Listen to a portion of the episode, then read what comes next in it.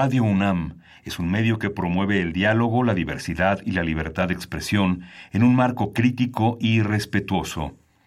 Los comentarios expresados a lo largo de su programación reflejan la opinión de quien los emite, mas no de la radiodifusora.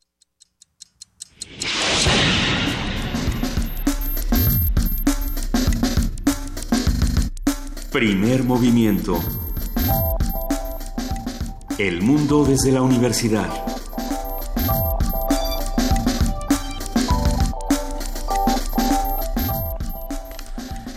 Son las 7 de la mañana con 8 minutos. Estamos aquí en primer movimiento. Usted, yo y los que están del otro lado de la cabina. Luisa Iglesias en cualquier momento se reincorpora. Bueno, más bien se incorpora a este espacio. Yo soy Juana Inés de ESA. Miguel Ángel Quemain estará eh, de licencia el día de hoy, pero bueno, aquí estamos nosotros, aquí le agradecemos que haga comunidad con nosotros en este jueves 26 de abril de una semana que ha resultado como ya muchas, por desgracia, ha resultado dolorosa, ha resultado difícil, ha resultado eh, indignante para muchos de nosotros, casos de, de, violencia, casos de inseguridad. Se refrenda la idea de que los jóvenes no están seguros en el país, de que hay muchas poblaciones vulnerables que no pueden eh, garantizarse, a los cuales no se les puede garantizar la seguridad, ni el libre tránsito, ni la posibilidad de cumplir con sus vidas. Recordábamos ayer algo que dijo Fabricio Mejía Madrid en este espacio, que es que la libertad, si no hay límites, si no hay límites entre la libertad de todos, entre los derechos de todos, si no está limitada por los derechos, no es eh, realmente libertad, no puede convertirse en tal ni cumplirse como tal.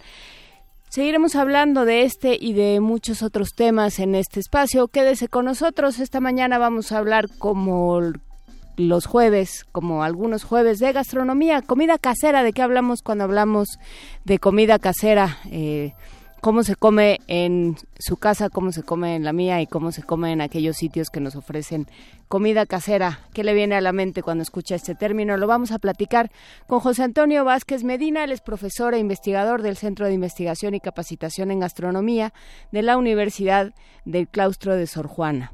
En nuestra sección de Historia de México seguiremos conversando con Alfredo Ávila desde Santander, en donde sostiene la cátedra Eulalio Ferrer para historiadores latinoamericanos en España.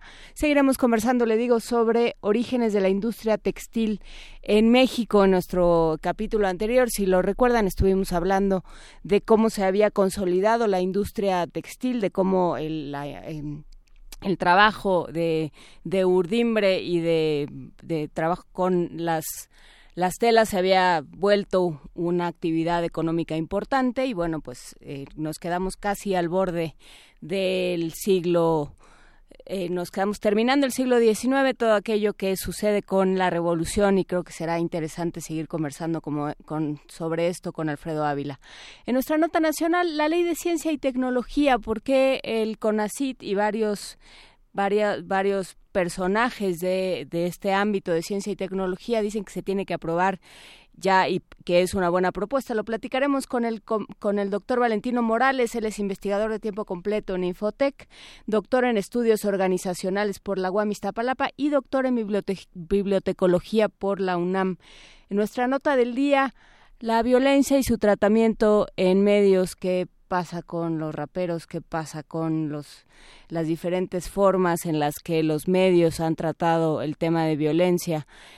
Lo vamos a platicar con Adriana Solórzano. Ella es presidente de la Asociación Mexicana de Defensorías de las Audiencias y académica de la Facultad ciencias políticas y sociales. Los medios sirven para darnos miedo los medios deben servir para que tratemos como sociedad de encontrar soluciones y de construir un país donde no sucedan estas cosas. La poesía necesaria, pues supongo que la vamos a resolver entre Luisa y yo en cuanto se manifieste por esta cabina y en nuestros mundos posibles. La octava cumbre de las Américas y la mentira más grande del mundo, todo esto que se dijo durante la cumbre de las Américas, todo esto que sucedió entre dignatarios de distintos países, lo vamos a platicar con el doctor Alberto Betancourt, como todos los jueves. Él es doctor en Historia, profesor de la Facultad de Filosofía y Letras de la UNAM y coordinador del Observatorio del G20 de la misma facultad. Arrancamos así este programa, que quédese conmigo y con nosotros. Y bueno, pues a ver quién se va sumando a esta transmisión. Muchísimas gracias. Recuerden que estamos en Twitter en arroba PMovimiento, en Facebook en como primer movimiento y si quiere escribirnos, si quiere comunicarse de manera más amplia y honda con nosotros, Estamos en primer movimiento UNAM, arroba gmail.com, primer movimiento UNAM, arroba gmail.com y en el teléfono 5536 4339, 5536 4339. Vamos a escuchar de Anelis Assumpsao, Zeta com Tempo. Oi, tudo bem? Faz tempo que eu não te vejo dando sopa por aí. Você deve estar tá se perguntando o que que eu tô fazendo aqui. Eu sei que isso não é hora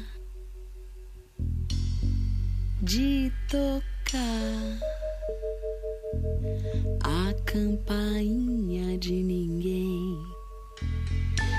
Aqui fora tá frio, aqui dentro um universo de palavras, frases elaboradas, quem sabe até um pedido de desculpas. Pedindo pra sair, a gente não escolhe, ou a gente escolhe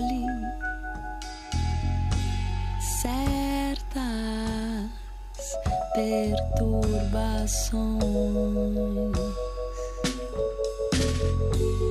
O céu tá escuro, mas eu quero deixar claro. Eu tô aqui pra jogar conversa dentro. Tô aqui pra jogar conversa dentro. Tô aqui pra jogar conversa dentro. Cê tá com tempo? Tô aqui pra jogar conversa dentro. Eu sei. que isso não é hora de tocar a campainha de ninguém aqui fora tá frio.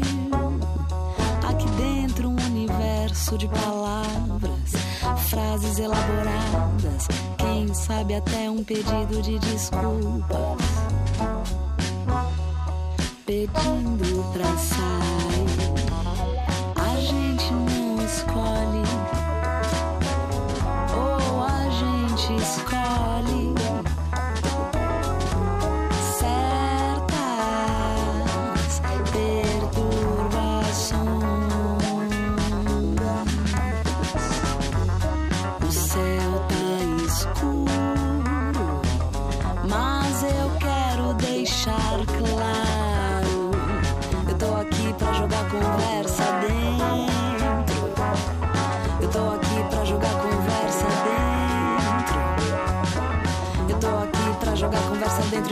fora o trajeto é inverso. Tô aqui pra jogar conversa dentro. Cê tá com tempo, eu tô aqui pra jogar conversa dentro. Eu tô aqui pra jogar conversa dentro. Cê tá com tempo, eu tô aqui pra jogar conversa dentro. Eu tô aqui. Cê tá com tempo, eu tô aqui.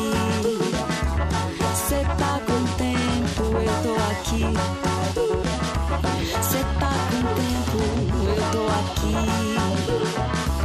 Cê tá com tempo, eu tô aqui pra jogar conversa dentro. Eu tô aqui pra jogar conversa dentro, enquanto lá fora o trajeto é inverso. Jogar conversa dentro, cê tá com tempo, eu tô aqui.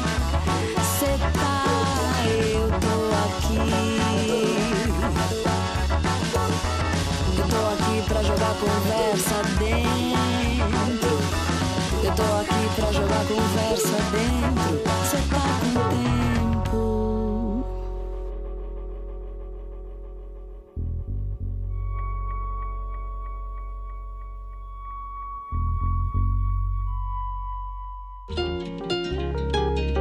Primer movimiento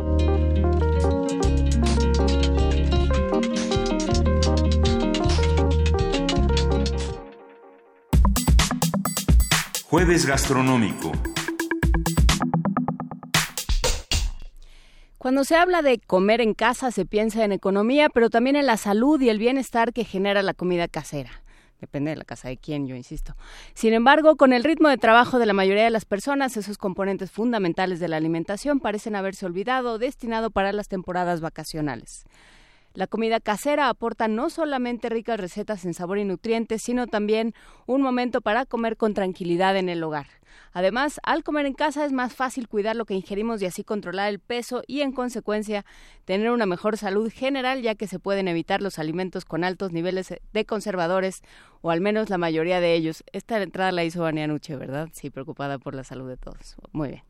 Conversaremos en torno al concepto de comida casera, qué significa, qué vocaciones trae el término y cuáles son sus representaciones concretas y comestibles, con José Antonio Vázquez Medina, él es profesor e investigador del Centro de Investigación y Capacitación en Gastronomía de la Universidad del Claustro de Sor Juana. Buenos días, José Antonio. Gracias por estar con nosotros. Hola, ¿qué tal? Buenos días. Cuéntanos, eh, de, ¿en qué pensamos cuando pensamos en comida casera? Pues yo creo que se vienen a la cabeza un montón de cosas, como bien dijiste, ¿no? O sea, yo creo que la comida casera tiene varios componentes. Eh, creo que no solo el del cuidado de la salud, que evidentemente es importante y también es discutible, como también dijiste. no necesariamente cuando comemos en casa tenemos que comer eh, mejor o que si comemos fuera, ¿no? Pero yo creo que uno de los componentes o características más importantes pues es la carga afectiva que tiene lo que implica comer en casa, ¿no? Ese componente pues incluso hasta nostálgico de lo que de lo que representa la comensalidad en familia. Por supuesto. Y bueno, yo creo que hay... Eh, en, eh, yo, yo me imagino que en cada cultura la, la, cocina casera o la comida casera tiene diferentes implicaciones. En el caso de la mexicana, y también supongo que la mexicana irá por regiones, ¿no? Este, no es lo mismo lo que piensa un, eh, un chilango o un habitante de la Ciudad de México nativo de comer en la, de comer en su casa que lo que piensa alguien de Yucatán o lo que piensa alguien eh, del, del norte del país. Eh, pero más o menos, ¿cuáles serían los platillos que te vendrían a ti a la mente? Si dijeras voy a, voy a poner un ejercicio a los alumnos o voy a pensar en una serie de platillos que son los representativos de aquello que llamamos comida casera, ¿qué serían, José Antonio? Pues yo creo que sería como bastante restrictivo hacer este una lista como tal, ¿no? Los repertorios individuales, pero también la construcción de los repertorios familiares este, son bastante interesantes. Como bien dices, eh, mm, depende de cada región, o sea, la relación que se, que se establece con el entorno pues tiene distintas connotaciones y distintas ritualidades también, ¿no? De lo que es eh, la comida casera.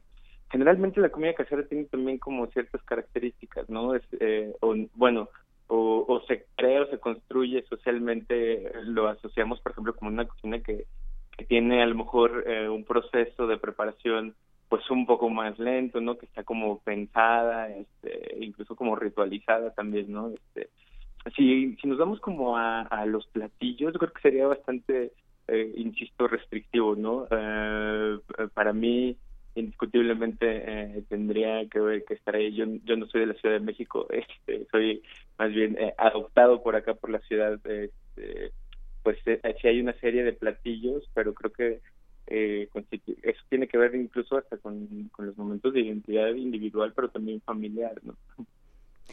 Por ejemplo, yo pienso, eh, sí, estoy de acuerdo que hacer hacer listas es restrictivo, pero un poco lo que buscamos con esta sección es que todo el mundo piense en su platillo de la vida. Yo tal vez pensaría en la sopa de pasta, ¿no? Esa, eh, la, la sopa de fideos, el caldillo rojo de jitomate, eh, muy, muy tradicional de la Ciudad de México, por lo menos no sé si en otras partes del, del país también se toma, ¿no? Y que tiene, eh, pues sí, estos complementos, a lo mejor a veces le ponen hígados de pollo, a veces le ponen queso, a veces este salsa. Hay diferentes maneras de, de, eh, de, condimentarlo, pero sí, y de complementarlo, pero sí constituye como esa parte de la cocina mexicana que inclusive hemos logrado este, facilitar y condensar al término del sobrecito.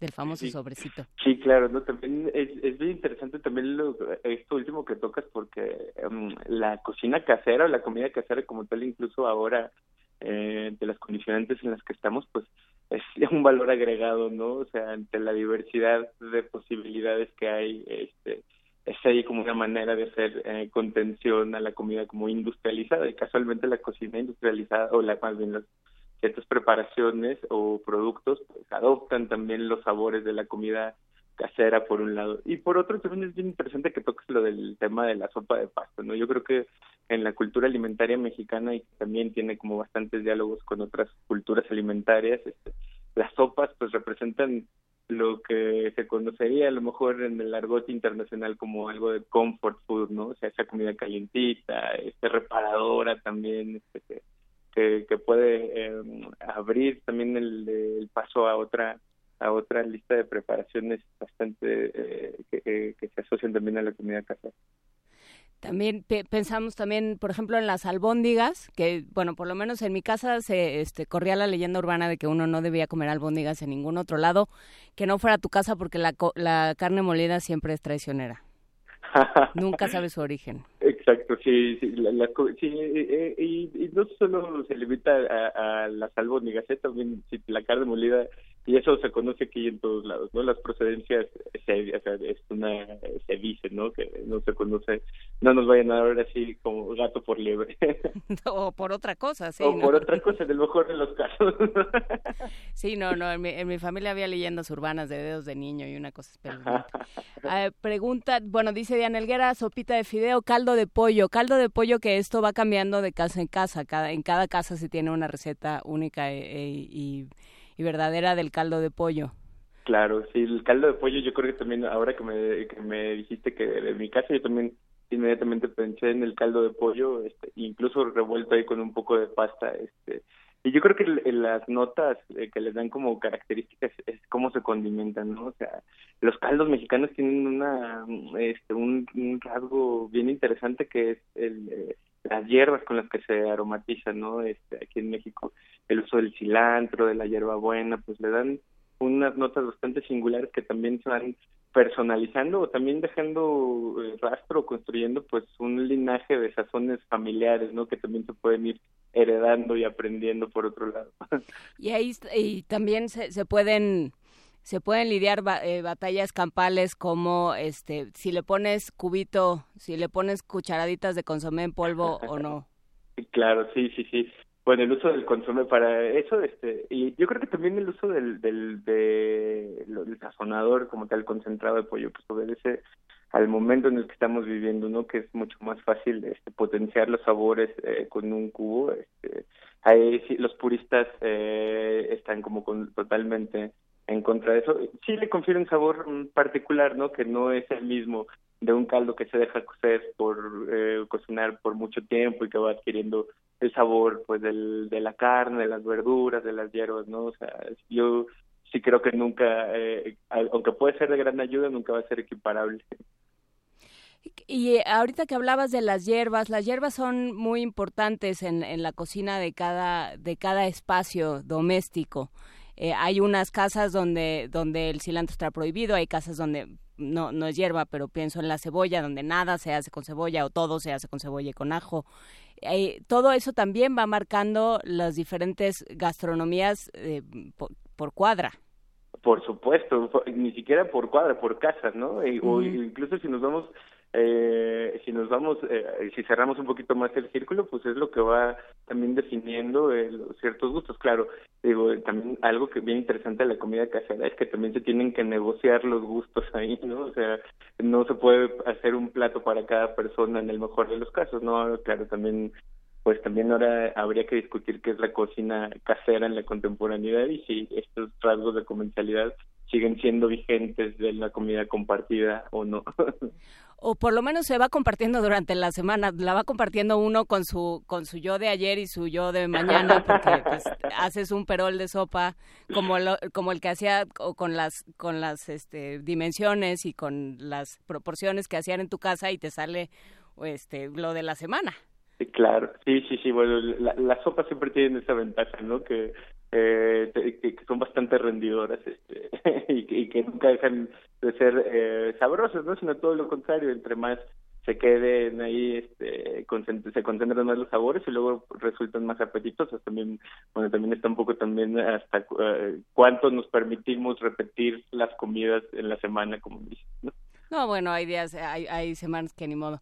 Luisa Iglesias, desde, desde donde se encuentra, que es perdida en algún punto de esta bonita ciudad, dice que pollo con papas a la sartén y chayotes. Mira, nada más que interesante también. Sí, yo creo que también las, las y también cómo se estructuran las las cocinas eh, o las comidas eh, caseras, ¿no? En unos en ciertas familias pues hay una serie de platillos que que van haciendo secuencia uno tras otro. Este, en unos, por ejemplo, en unas familias el postre eh, el postre es también parte fundamental, en otras, en otras no se come postre, este, siempre hay eh, las guarniciones también o no, este eh, yo creo que también es lo que va como como te digo también la comida casera es una manera también de construir comunidad construir familia también ¿no? Sí, y, ya estoy viendo a qué casas me voy a empezar a abonar, porque en casa de Armando Carreto hay agua de fruta para acompañar la comida casera. Eh, Rosario Martínez dice un arrocito con plátanos fritos. El mole de olla, dice Diana Elguera, no, bueno, eso, esas son casas, hay que ir. Bisteca la mexicana. Eh, la carne también, ¿comemos más carne o comemos más pollo? ¿O, o comemos pescado? Pescado casi no se come en México, ¿sí? Pues, Tradicionalmente. Pues yo creo que depende, ¿no? Depende de la región. Como tú bien dices, este, yo creo que sería un poco arriesgado hablar como de generalizaciones de si se come o no, cuánto se come, o, digo, en las zonas si ponemos esta pregunta en las zonas costeras, yo creo que va a ser bastante diferente que si los ponemos en la zona del desierto, ¿no? el consumo del pescado. También el consumo de pescado yo creo que está bastante asociado a ciertas ritualidades, ¿no? También y que también creo que es importante que se toque el tema en las ocasiones especiales o en los momentos, por ejemplo, en, en los platillos de cuaresma, que, que siempre hay algún, en el mejor de los casos y en algunas posibilidades de algunas familias, pues la incorporación del pescado a estos platos que aparte van haciendo, como te digo, tradición o linaje. Eh, ¿tú, ¿Tú de dónde eres originalmente, José Antonio? Yo soy de San Luis Potosí, de la capital. ¿Y qué fue lo que más te sorprendió cuando llegaste a la Ciudad de México, en términos gastronómicos? No me vayas a decir que los microbuses porque te entendería, pero digamos, en términos gastronómicos, ¿qué fue lo que más te, te sorprendió? Pues yo creo que el, principio de la contraparte de la cocina casera, que fue la diversidad de comida callejera, ¿no? O sea, y las, todas las posibilidades e invenciones y demás cosas este, que, que, que, se, que se hacen aquí en, el, en, el, en la Ciudad de México. Y también yo creo que esta eh, la comida de las fondas también es bastante interesante y bastante particular. Y otra cosa que es un gusto personal y que en San Luis, eh, bajo riesgo de equivocarme, creo que no está tan popularizado, que es el consumo del maíz azul. Mm. Este, y, eh, también, claro, hay cosas que, eh, que extraño bastante de allá, por ejemplo, los, el sabor de los nopales de San Luis, pues, eso también tiene es una opinión bastante eh, personal pero no no tiene competencia. Eh, que pues, sí no es exactamente lo más objetivo que puedes decir pero digo lo más objetivo este cómo cómo preparan los nopales en San Luis qué los hace distintos de los nopales de, de la Ciudad de México pues es que no es ni siquiera la forma de preparar, es, es, es la zona, es, es el entorno, ¿no? San Luis eh, forma parte como del semidesierto, entonces hay una variedad eh, o más bien hay una diversidad de nopales, entonces unos se utilizan para hacer ensaladas, otros estofados, otros para acompañar carne, o sea, tenemos ahí como distintas variedades, este, otros por ejemplo con huevo, unas son más dulces, otras más ácidas, otros combinan mejor con una cosa que con otra. Pues sí, habrá que ir a San Luis a probar. Además, es que uno llega a San Luis y lo único que le quieren dar son enchiladas mineras y entonces pues ya llega enchiladas dice, no hay otra cosa. enchiladas potosinas y no, hay muchísimo más cosas que las enchiladas. También depende de cada región eh, del estado, ¿no? Tenemos allá en San Luis la, la, la fortuna de tener cuatro regiones eh, eh, geográficas distintas, entonces está toda la comunidad del desierto que tiene una tradición bastante interesante eh, de esta de este legado del, del camino real de tierra adentro. Y luego está toda la cocina huasteca que tiene un componente indígena bastante importante pero también mestizo ¿no? y luego lo, de la zona media que también tiene ciertas particularidades. Entonces sí es una cocina que si bien es un poco desconocida y que no ha representado eh, insignias o que o que no se ha estudiado la complejidad como de otras cocinas como la oaxaqueña, la poblana, la michoacana, etcétera, pero también tiene sus cosas y sus atributos bastante bastante interesantes. Y sus ingredientes, si estás diciendo que, que, hay muchos más eh, nopales y cactáceas y se consumen mucho más que lo que se consumen aquí, ya suena interesante. Sí, sí, sí. Por supuesto, también nos dice eh, Mayra Elizondo un, un tema, toca ella un tema fundamental que son las salsas.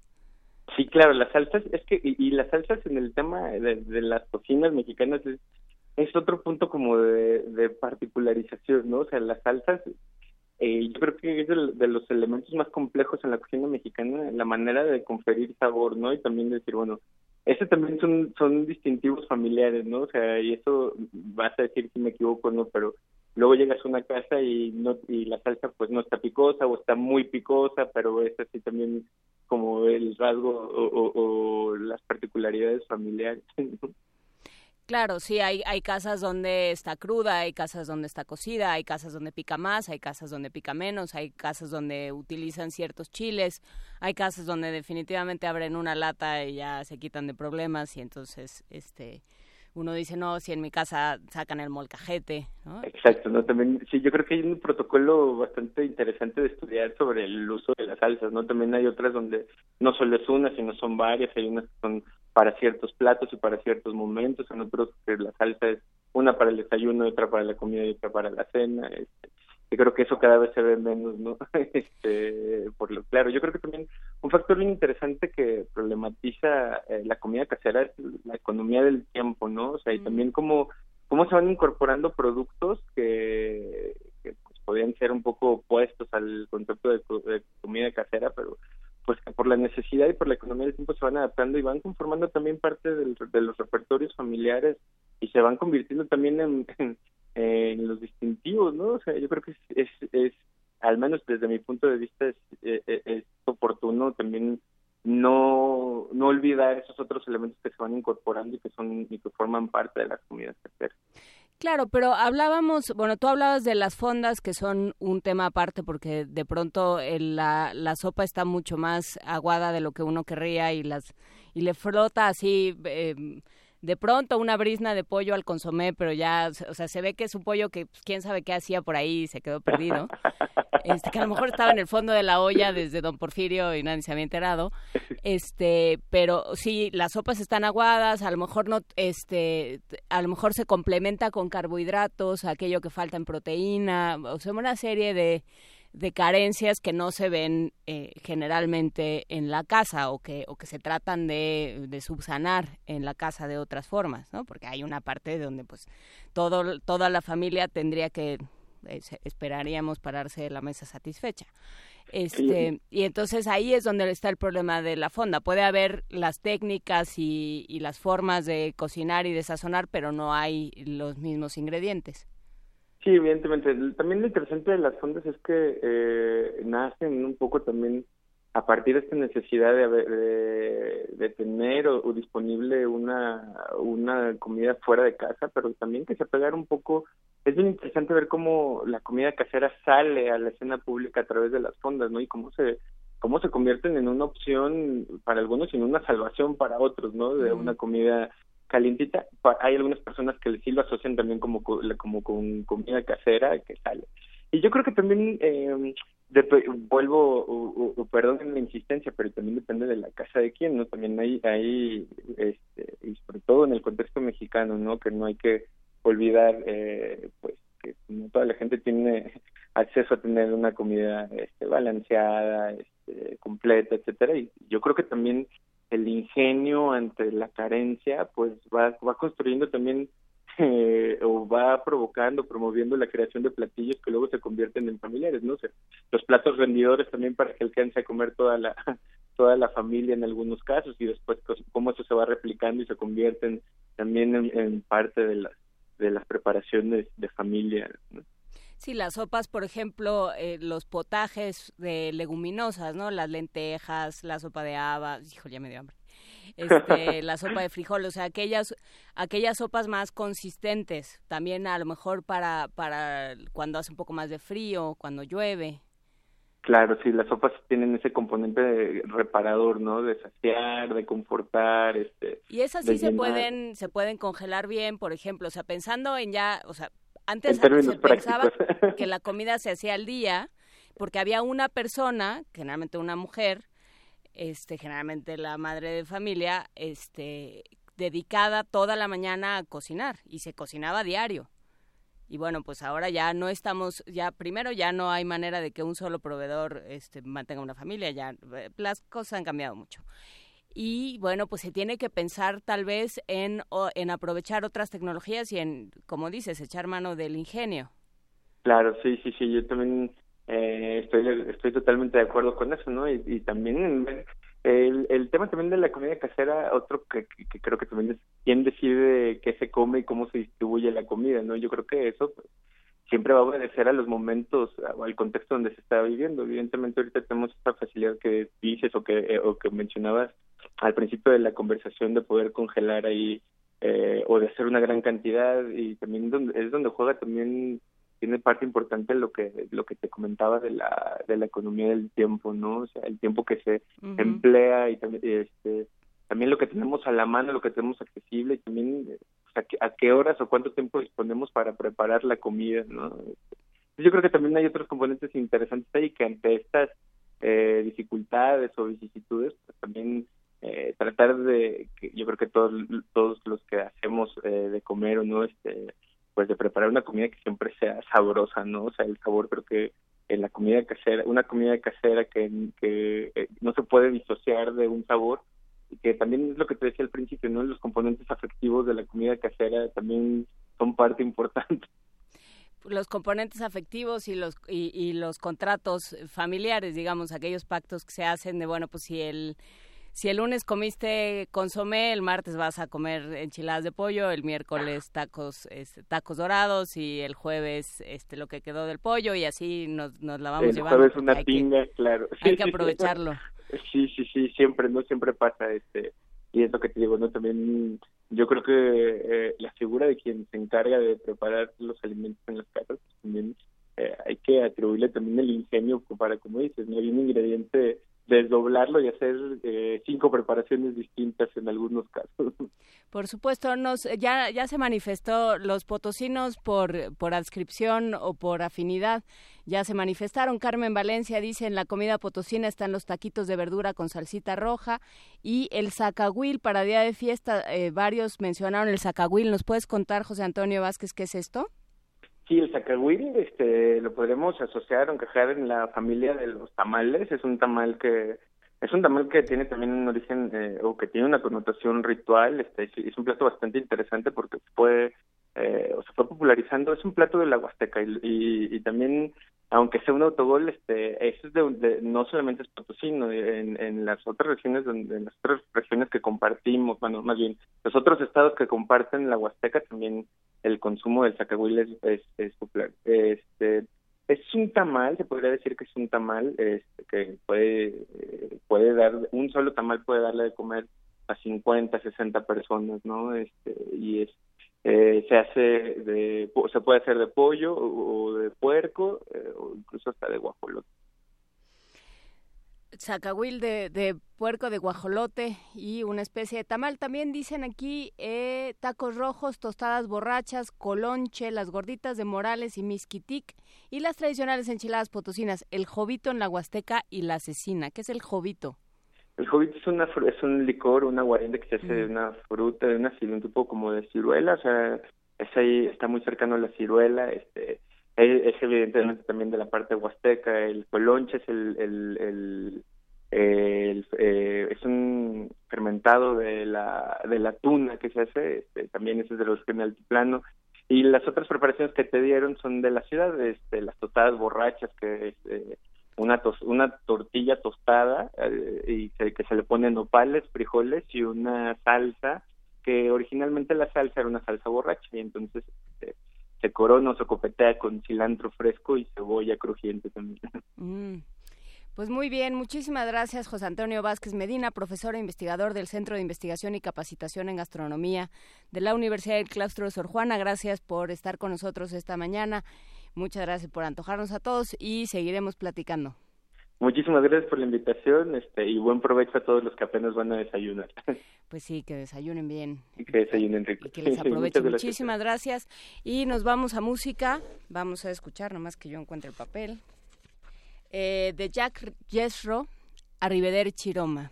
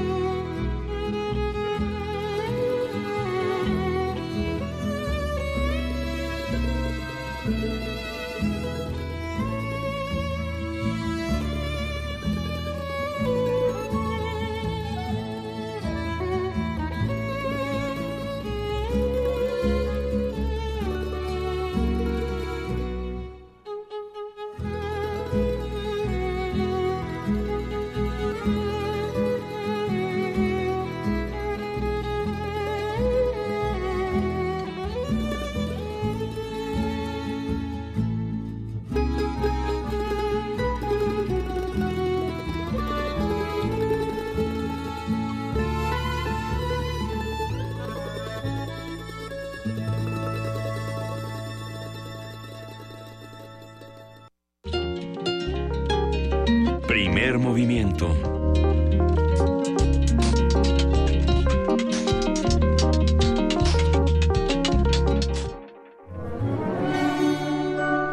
Historia de México. Siete de la mañana con 46 minutos y ya está en la línea desde el otro lado del Atlántico nuestro corresponsal en Santander, Alfredo Ávila. ¿Cómo estás? Hola, Juana Inés, ¿cómo estás? Bien, ¿y tú cómo se está poniendo el mar por allá? Pues eh, muy muy rico. Este ya empieza a subir la temperatura y y bueno, los mares estos nórdicos son helados, nada que ver con nuestros océanos calientitos que tenemos por allá. Para que nos valores, muchacho. Para que valores la sopita de fideos, tu casa, la sopita de fideos, el cerdo con verdolagas y todas estas cosas. Pues cuéntanos, eh, nuestro capítulo anterior nos quedamos eh, rayando el siglo XX, ya estábamos, ¿no? No, no, no, estábamos terminando la época de la de, la colonia. Ah, y, Y bueno, en realidad lo que me interesa resaltar con, con este tema de la, industria textil mexicana es que es que México no eh, no está tan atrás de las economías desarrolladas de la época. Eh, es evidente que la revolución industrial inicia en Gran Bretaña y eso tiene consecuencias para todo el mundo. Eh, en el caso mexicano, por ejemplo, las importaciones de textiles británicos pues cayeron en un 70%, el, el precio, perdón, el precio de las importaciones cayó en un 70% y eso por supuesto arrastró a, a, las pocas, eh, eh, a los pocos obrajes que quedaban después de la independencia, arrastró a los que intentaron poner las primeras hiladoras en México por allí de 1820, 1821, que la verdad es que no duraron muchos años por esta competencia de, de las telas inglesas que pues valían muy muy poco. Y eh, sin embargo sí hay que decir que eh, a México no no le fue tan mal como a otros países sobrevivió la industria textil en Puebla siguió habiendo más de seis mil telares eh, en a comienzos de la época de la de la independencia y eh, de hecho algunas de las primeras eh, hiladoras mecánicas que se que se empezaron a poner en el país por allí de 1830 1835 eh, se estaban poniendo al mismo tiempo que en Estados Unidos se estaban poniendo también fábricas textiles, es decir, México y Estados Unidos no tenían gran diferencia en cuanto al retraso eh, frente a Gran Bretaña a la hora de, de, iniciar una industria textil mecanizada. Eh, Aurora Gómez Galvarriato, que señalé su, el, el, dato de su libro la semana pasada, señala que fuera de Europa, solamente eh, en Estados Unidos, en esa época, los años 30, solamente en Estados Unidos, en Canadá, en Egipto y en México había hiladoras mecánicas. Eh, un poquito después se uniría Brasil con algunas con algunas fábricas eh, textiles, aunque eh, muy pocas comparadas con las de con las de México. Y este es un dato este es un dato interesante porque porque habitualmente pensamos que México se quedó en la periferia, que México eh, estaba destinado a padecer la competencia la competencia extranjera y la incapacidad de, de de producir sus propios sus propios textiles. Y eh, lo que estás diciendo es que se unió a una industrialización. Se unió a la industrialización y se unió a la industrialización más o menos al mismo tiempo en que países como Canadá y Estados Unidos lo estaban haciendo. Entonces, en realidad no no fue tan no estaba tan atrasado en ese sentido. Eh, ahora, ¿qué ayudó a México? ¿Cuál fue la razón por la que México pudo pudo industrializar? Eh, tan temprano su industria textil? Bueno, lo primero es que sí había un mercado importante. Estamos hablando de alrededor de unos 8 millones de habitantes, que son un mercado, un mercado respetable. Si lo si lo comparamos con otros países de América Latina, que Centroamérica tenía un millón de habitantes, eh, eh, el Río de la Plata, la actual Argentina, pues tenía alrededor de dos millones de habitantes. Entonces, claro, el mercado mexicano era mucho más, mucho más importante. Pero también hay que señalar el, tema de de la de, la geografía de México. Las telas británicas o estadounidenses que, eran baratas podían llegar a las costas mexicanas eh, pero subirlas después a, a, los altiplanos, subirlas a la zona de Puebla, de México, al, al altiplano que va hacia el norte, que, que, son las zonas más pobladas, las encarecía. Entonces allí las, las telas mexicanas podían, podían competir eh, aunque las telas británicas pudieran costar eh, una yarda, este es un dato que tenemos de, los años 40 del siglo XIX, una yarda de algodón que podía costar alrededor de seis centavos y en México costaba 30, el problema eh, para los para los británicos es que cuando llegaban a Veracruz había que pagar ahí una alcabala y luego subir eh, eh los volcanes y subir hasta la Ciudad de México y eso encarecía también sus productos. Además también hubo proteccionismo. Eh, los artesanos de, de, distintas ciudades de México promovieron que los gobiernos eh, impidieran la importación de, telas extranjeras. Vicente Guerrero prohibió la importación de, telas. Y luego Lucas Alamán me parece que de manera más inteligente levantó la prohibición pero les puso impuestos muy altos. Y lo inteligente fue que con el 20% de los impuestos que cobraba se fundó el primer banco de financiamiento industrial de México, el llamado Banco de Avío. Entonces, las importaciones de telas servían para construir fábricas, para financiar fábricas eh, textiles en México. Eh, muchas personas dirán que, que, entonces el proteccionismo resulta resulta benéfico, pero pero la verdad es que al final el proteccionismo también fue un poco desastroso para México porque al mismo tiempo que eh, había proteccionismo con la industria textil, también hubo proteccionismo con la importación de algodón en rama, es decir, de algodón antes de ser procesado. Eh, de esta manera se buscaba proteger a los productores de algodón, sobre todo de la zona de Veracruz. Y, y, hay que adivinar qué político mexicano tenía fuertes intereses en la producción de algodón eh, en esa zona, nada más y nada menos que, que, que, el jarocho que estaba presente en todos lados, don Antonio López de, de, de Santana. Sí, bueno.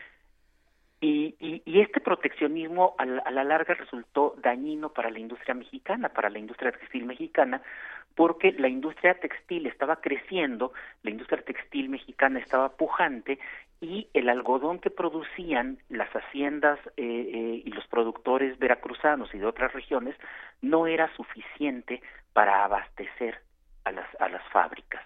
Entonces, eh, el precio del algodón empezó a incrementarse, esto hacía que también el precio de los textiles se incrementara y pues allí ya empezaba a, a, a haber problemas.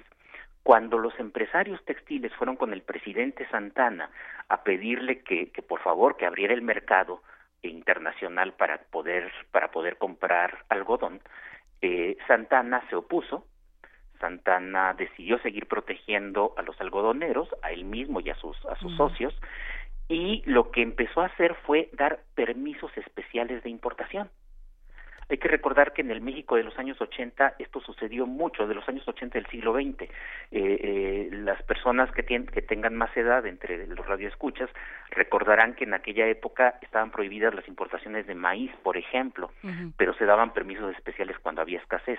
Bueno, el problema con estos permisos especiales es que terminaban siendo permisos para los amigos del gobierno entonces solamente se beneficiaban unas cuantas personas, resultaba ser muy injusto para la mayoría de los productores textiles y eso generó muchísimos muchísimos problemas en México. Viejas industrias textiles que se habían fundado desde los años 30 del siglo XIX, pues cayeron en la bancarrota porque tenían que pagar el algodón mexicano que era muy caro y los amigos del presidente que no tenían experiencia en la fabricación de, de textiles eh, abrieron fábricas porque a ellos sí les podían vender el algodón barato importado de otros lados, sobre todo del sur de los de los Estados Unidos.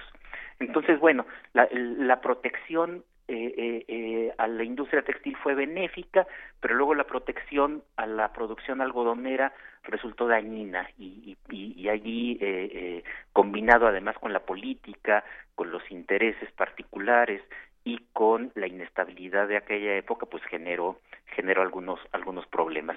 Eh, y, y, curiosamente lo que terminó beneficiando a, a la industria textil mexicana ya eh, eh, un poco un poco después fueron dos acontecimientos eh, eh, dramáticos. La primera es la guerra con Estados Unidos. Uh -huh. eso puede ser paradójico pero cuando cambió la frontera cuando la frontera dejó de estar eh, en aquella vieja frontera que se heredó de la época de la Nueva España y se puso la frontera en el río Bravo, entonces los empresarios textiles de Saltillo, de Monterrey, tuvieron el mercado de Estados Unidos más cerca y pudieron empezar a comprar, muchas veces de, manera ilegal, a veces legalmente, a comprar algodón del sur de Estados Unidos, procesarlo y eh, de esta manera echar a andar las fábricas textiles en el norte del en el norte del país. El otro elemento eh, que también ayudó fue la guerra civil en Estados Unidos. Cuando en los años 60 en, Estados Unidos eh, se da la guerra entre el norte y el sur, los mexicanos aprovecharon para eh, procesar los, los algodones, el algodón uh -huh. que, pro, que producía el sur de Estados Unidos y que ya no podía venderle a las fábricas textiles del norte. Entonces, algunas fábricas textiles de la zona norte de México se beneficiaron mucho y eso también terminó teniendo, eh, terminó siendo importante eh, para, para los mexicanos. Y eh, después, cuando llegaron los liberales al poder, a partir de 1857, eh, después de la guerra de reforma y la guerra eh, contra la intervención francesa, pues bueno, el grupo liberal favorecía el libre comercio, esto permitió que entrara otra vez el algodón extranjero eh, más económico que el mexicano y eh, esto hizo bajar los bajar los precios de los de, de los textiles. Con lo cual la industria textil sobre todo ya en la época de Juárez y en la época de Porfirio Díaz pues tuvo una revitalización muy muy importante pero pero bueno este allí hay otro tema que se combina ya también con el tema del eh, del surgimiento del, de una clase obrera con el tema del surgimiento de los grandes almacenes en el porfiriato y yo creo que eso lo podríamos tratar la, la semana siguiente. Por supuesto, porque bueno, sí, es, es muy interesante seguir la, la evolución de esta industria, cómo México la empieza a desarrollar, cómo México se aprovecha de sus recursos naturales, también hay que, hay que decirlo, de su capacidad de trabajo, y empieza a pues a, funcionar en esta lógica de mercado y de pronto pues empiezan a aparecer como ahora que hablabas de Santana temas de corrupción empiezan a hablar a aparecer temas de proteccionismo empieza a entrar el, el juego político dentro de lo económico y todo se, se vuelve de otra forma no llegaremos al porfiriato llegaremos a los sindicatos llegaremos a, a muchos otros temas pero pero por lo pronto se quedan esos dos temas ahí Alfredo Sí, y mira, algo que me interesa resaltar, porque, porque siempre se discute con esto, que si el proteccionismo es mejor o el libre cambio es mejor. La experiencia de la industria textil en el siglo XIX nos indica que el proteccionismo funcionó en algunos momentos, pero que también hizo daño en otros momentos. Y lo mismo pasa con el libre comercio. En todo caso, no, no creo que dependa tanto del libre comercio o del proteccionismo, sino de las regulaciones que eviten que suceda lo, lo que sucedía con, en la época de Santana, que se daban permisos especiales únicamente a los más vinculados con el con el régimen. Sí, lo que no funciona nunca es la corrupción, eso sí, tenemos tenemos montones de, este, de ejemplos en la historia, Alfredo.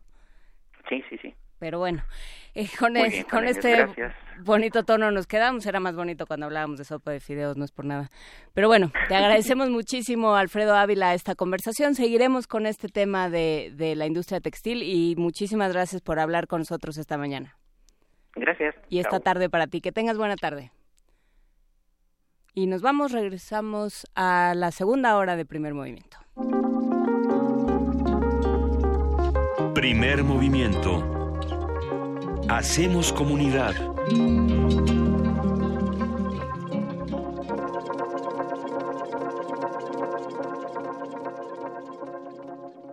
A ver, a ver.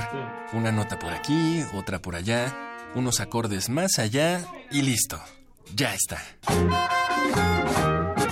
Hacer música no es cosa de recetas. Se necesita preparación ingenio y mucha inspiración. Pero componer un tema sin previo aviso es un arte que solo pueden manejar los improvisadores. En el marco del Día Internacional del Jazz, te invitamos a disfrutar de cinco sesiones de improvisación entre dos músicos que no se conocen. Del 30 de abril al 4 de mayo a las 5 de la tarde por el 96.1 de FM. Los improvisadores. Disfruta de las creaciones de 10 artistas en combinaciones alucinantes. Presentan Grupo Arterial Bajo Circuito y Radio UNAM. Experiencia sonora.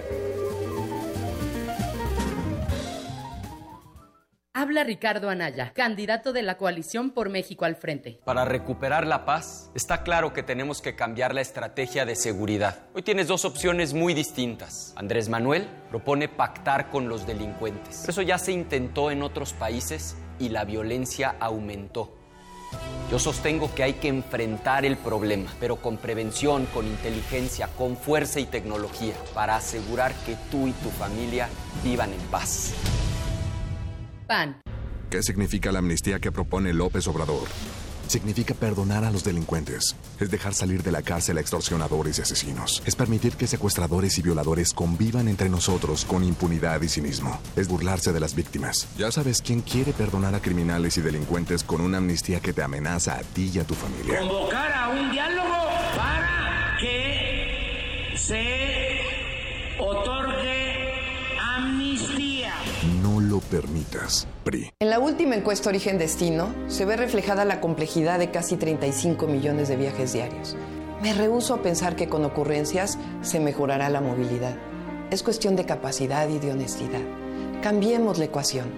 Nos urge un sistema inteligente de planeación y operación de la movilidad que disminuya los tiempos de traslado, la contaminación y que esté sustentado en las personas.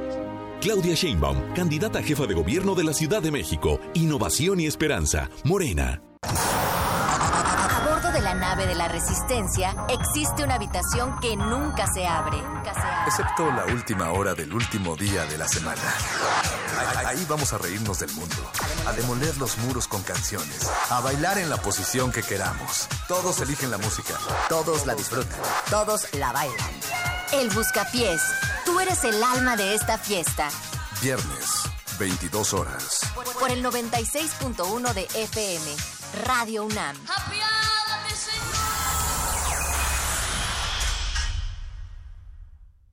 La esencia de una ciudad innovadora es acortar las desigualdades. Tú ya sabes quién instauró derechos sociales universales, como el de las personas adultas mayores. Hoy nos proponemos retomar ese espíritu con innovación. Acceso a la cultura, educación, deporte, salud, a la naturaleza y a las nuevas tecnologías. Esa es la ciudad innovadora, segura, de derechos y de prosperidad compartida. Una ciudad con esperanza. Claudia Sheinbaum, candidata a jefa de gobierno de la Ciudad de México. Partido del Trabajo. Los legisladores de Morena impulsarán un gobierno honesto y austero. Promoverán la producción nacional, la construcción, el campo, la ciencia y la tecnología. Respaldarán la distribución de secretarías en todo el país que generará empleos en el sector público, privado y social. Combatirán la inseguridad y la violencia con el estudio y el trabajo. Habrá un Estado de Derecho con una Guardia Nacional integrada por las policías y los militares que respete los derechos humanos, la Constitución y las leyes. Vota por los candidatos a diputados y senadores de Morena. Habla Ricardo Anaya, candidato de la coalición por México al frente. Para recuperar la paz, está claro que tenemos que cambiar la estrategia de seguridad. Hoy tienes dos opciones muy distintas. Andrés Manuel propone pactar con los delincuentes. Eso ya se intentó en otros países y la violencia aumentó. Yo sostengo que hay que enfrentar el problema, pero con prevención, con inteligencia, con fuerza y tecnología, para asegurar que tú y tu familia vivan en paz. PRD.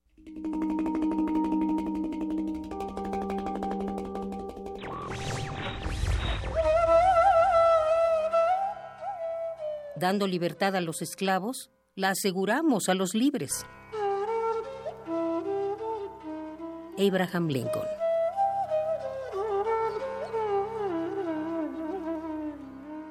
Radio UNAM. Búscanos en redes sociales, en Facebook como Primer Movimiento UNAM y en Twitter como P Movimiento o escríbenos un correo a primermovimientounam@gmail.com. Hagamos comunidad. Son las 8 de la mañana con 5 minutos y ya se manifestó en esta cabina Luisa Iglesias. Luisa Iglesias, ya te hacía yéndote, dije, ha de tener un problema con la declaración patrimonial. Ya con la declaración La de del SAT, ya me Sí. dieron 15 días más. Nah. Sí, dije, ya, seguro, creí que esa foto que mandaste era en la garita rumbo a Belice. Sucede para los que están preguntándose qué es lo que pasó en el segundo piso de periférico, que creo que ya se aclaró para muchas personas en a través de redes sociales y a través de la red vial, por supuesto. Eh, hay muchos choques en el segundo piso de periférico, tanto en la parte, digamos, de periférico sur, en la parte de paga, como en la parte gratuita. Eh, a partir de las, no sé, yo creo que de las 6.20 de la mañana los coches dejaron de moverse a la altura de, de qué habrá sido del financiero, fue donde fue este choque el más importante con una eh, un montón de coches por doquier, pero sobre todo lo que es interesante es ver cuánto tiempo se puede tardar o no en llegar el apoyo vial y quizá que esto también nos sirva de reflexión de cuántos eh, tenemos ya que dejar el coche por la paz. Eh, por ahí me escribían algunos mensajes en redes de no que ya te ibas a ir en bici. Sí, yo ya había hecho mi promesa de que no iba a volver a, sacar el coche y realmente pido una disculpa por, primero por llegar tarde, pero creo que todo el mundo va a llegar, o por lo menos todos los que toman esta ruta van a llegar muy tarde esta mañana y, y vale la pena, pues merece un poco detenerse en hacer esta reflexión de cómo está la movilidad en nuestra ciudad, eh, qué pasa cuando tenemos esta urgencia, ¿no? Eh, no solamente está este choque, sino que después de este, por la misma prisa, nos tocó a muchos ver eh, muchos choques más adelante, por lo mismo. Y, y por supuesto eh, fue un tema que salió la semana pasada durante el debate de candidatos a jefe de gobierno de esta ciudad, que ¿quién querría ser jefe de gobierno de esta ciudad? No me lo acabo de explicar. Pero bueno, por eso yo no, no estoy en esa competencia. Es que había muchas propuestas, ¿no? Que si poníamos el cable volador, que si poníamos las naves espaciales, que si hacíamos más túneles, no va a resolver. Hay una serie de propuestas, pero sí va, va a haber que hacer un trabajo entre todos, ¿no? O sea, de todas maneras, si los, si los trayectos siguen implicando dos horas, aunque nos los vayan a reducir a 40 minutos con el tren de, de Miquel Arreola, pues el principio es, ¿por qué tendrías que hacer un trayecto de dos horas? O sea, estamos, estamos pensando la ciudad de manera muy, eh, pues muy poco eficiente y desde luego muy inhumana. Se vuelve inhumano y esa reflexión en, mis largas disertaciones que acabo de tener en estas dos horas de tránsito, eh, pensaba justamente en, a ver, uno se puede mudar más cerca de, su trabajo, que esa es la recomendación, que tengamos el trabajo cerca de casa, que tengamos esta comunidad de barrio. Yo quiero invitar a los que viven en, la colonia del Valle que me digan cuánto pagan de renta, porque son como 20 mil pesos, si no es que 25 mil pesos para las personas que viven aquí. Yo creo que nadie nos va a decir cuánto pagan. Para las personas que viven en Polanco, por ejemplo, que son muchos los que se desplazan desde, desde Estado de México para llegar a trabajos en las lomas en Polanco. ¿Cuánto se paga de rentas? ¿Cuánto cuesta en este momento tener una casa? Es muy complejo ese tema y si no atendemos, digamos, todas las, las aristas tan difíciles de esta ciudad, no vamos a poder resolver nada ni en los próximos seis años ni después. Eh, sin embargo, creo que vale la pena estar tranquilos, manejar con calma y tratar de cuidar al de junto, no enojarnos y tocarle el claxon y mentarle a su mamá porque no va a resolver. Eh, entonces, tratemos de hacer comunidad desde el otro lado y pues gracias a todos los que en redes se han manifestado para contribuir a lo que está ocurriendo justo con la información en ese espacio. Muchas gracias también a todos los que participaron y siguen participando en nuestra sección de arranque cuando hablamos eh, en radio sobre comida casera, eh, albóndigas de eh, albóndigas con chipotle un montón de cosas que surgen por aquí y por supuesto comentarios al, a la sección de Alfredo Ávila y bueno pues seguiremos platicando. ¿Dijiste tu comida favorita? ¿Cuál era tu comida casera favorita? Te escuché hablar de las sopas, pero ¿has pensado la sopa será? Sí, puede que la sopa de lentejas. La sopa de, lentejas. Hijo, no, yo creo que esos, cuando hacían estos chayotitos que los tenías que cortar y encontrabas el delicioso corazón y luego juntabas todos los corazoncitos. La pepita y luego había pleitos porque quién se la va a comer y esas cosas. Sí, saludos a mi hermana que siempre se comía el corazón del chayote y, me rompía el mío. Eh, gracias a todos los que escriben. ¿Qué tenemos? Tenemos muchísimo que seguir discutiendo en esta, en esta segunda hora. ¿Nos vamos a nuestra nota nacional? Vamos. Primer movimiento.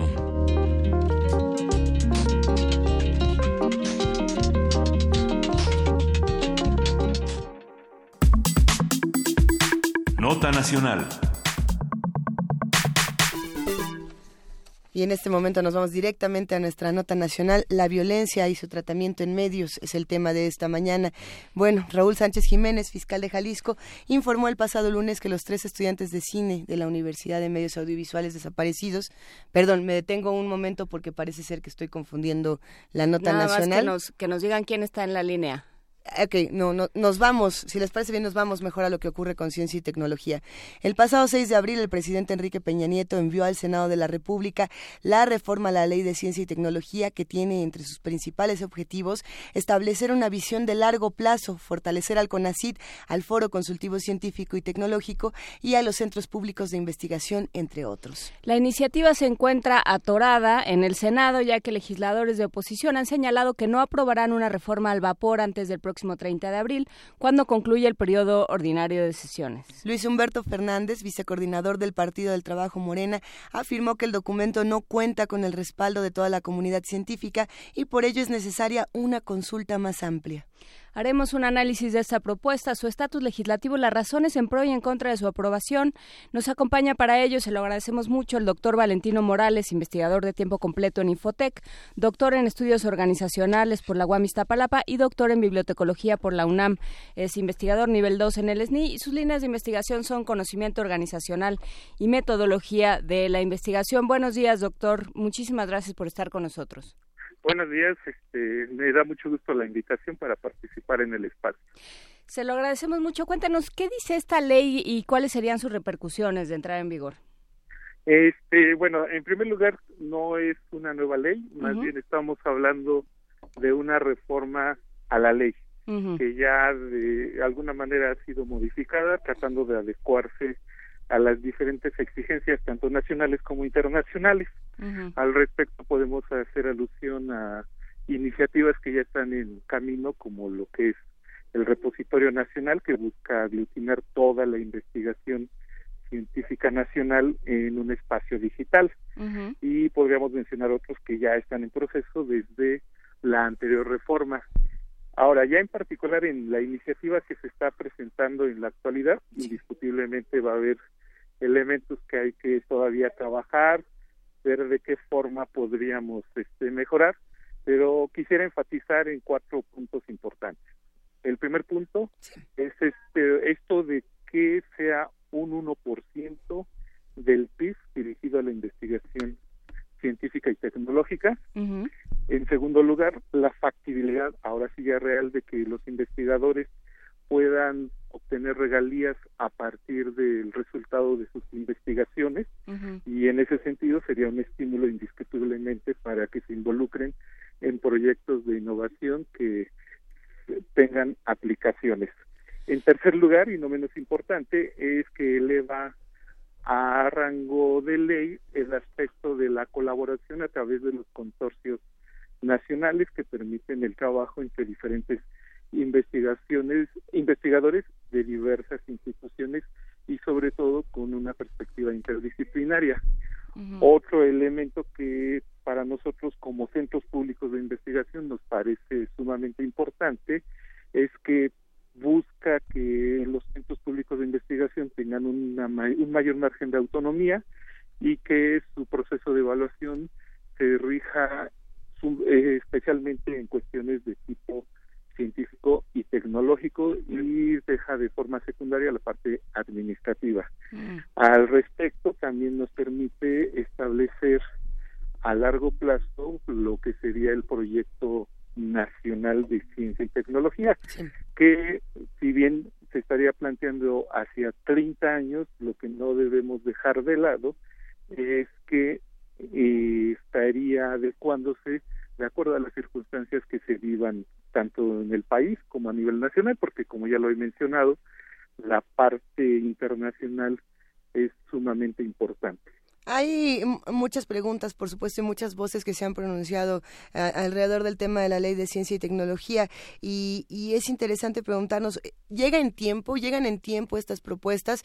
Porque hay quienes dicen, ¿y por qué hasta ahora? ¿Y qué se hizo, eh, digamos, en, en los años anteriores? ¿Qué se debió de haber hecho a lo mejor de una manera distinta? Bueno, aquí este, indiscutiblemente la mejora de los procesos o de la normatividad más que de los procesos de ciencia y tecnología nacionales indiscutiblemente siempre van a ser urgentes y siempre van a haber este, planteamientos que regularmente podríamos considerar tardíos.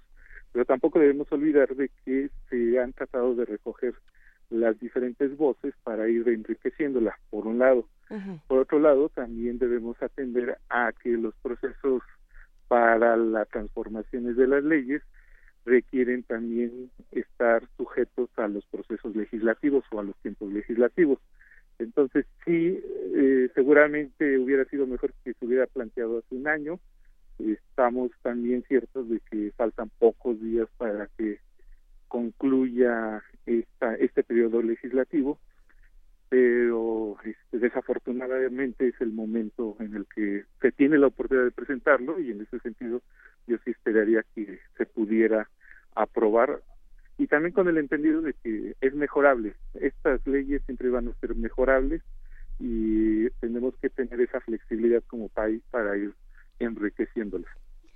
Por supuesto, habrá quien, quien piense que llega tarde esta, esta reforma, que ya México ha perdido mucho en términos de posibilidades de innovar, de, de realmente ofrecerle algo a sus científicos y a sus investigadores porque eh, seguimos en un esquema eh, muy atrasado. ¿Qué, eh, ¿Cómo es el esquema en el que estamos ahora, doctor Valentino Morales?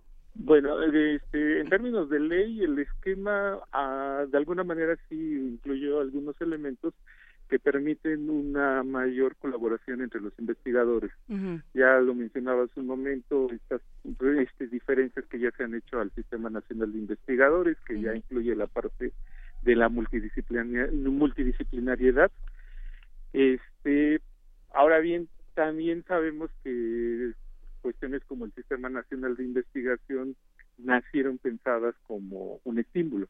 En realidad no era parte del salario del investigador, era un estímulo adicional. Esto que nos lleva a tener, pues, obviamente, eh, sistemas de evaluación que a veces no son equiparables. Tenemos diferentes sistemas en cuanto cada universidad tiene su proceso de incorporación y eso difícilmente una ley lo puede modificar porque también se tendría que entrar a la negociación con los propios sindicatos de las instituciones. Entonces, lo que busca con la ley es tratar de armonizar y paulatinamente lograr que esto vaya aterrizando a las diversas instituciones, pero también con el debido respeto a sus particularidades. No es lo mismo la situación que tienen la gente en la propia UNAM, en la UAM, o por ejemplo nosotros en los centros públicos de investigación. Esto tampoco se puede eh, regular de la noche a la mañana. Y en esta sensibilidad creo que la ley tampoco busca hacer una equiparación de la noche a la mañana. Al final de cuentas es un proceso paulatino y también hay que atender las diferentes áreas de investigación. Hay las áreas de investigación de ciencia básica, donde lo primordial es generar artículos de investigación, investigaciones de largo aliento, donde lo que se busca es impactar en la frontera de la ciencia, pero también tenemos investigaciones más de tipo aplicado, que sería la parte ya de innovación tecnológica, donde se busca que los tiempos sean más cortos y además se busca una mayor relación con las empresas hoy también con otros sectores como las organizaciones de la sociedad civil que pueden canalizar estos avances de la investigación para la mejora de los sectores de la sociedad menos favorecidos. Eh, tenemos un comentario en redes que creo que toca un punto fundamental de la, del problema de la, de la ciencia, la tecnología y la innovación en México, que es eh, la ley contempla menor financiamiento del Estado y condena a la ciencia nacional a buscar financiamiento privado. A ver, y por eso para mí es resaltable esta parte. En este periodo, con el doctor Cabrera al frente, se logró entre un 70.7.8% del PIB nacional hacia, o del presupuesto nacional hacia ciencia y tecnología. Ahora lo que se busca es que quede a nivel de ley 1%. ¿sí? este, ahora bien, eh, sí debemos contemplar esta parte del financiamiento público no se debe dejar de lado. Este, si uno revisa el modelo MIT, que es el que se supone que tiene la parte de colaboración con la industria, ellos en realidad eh, de las patentes y todo, su presupuesto no pasa del 25%.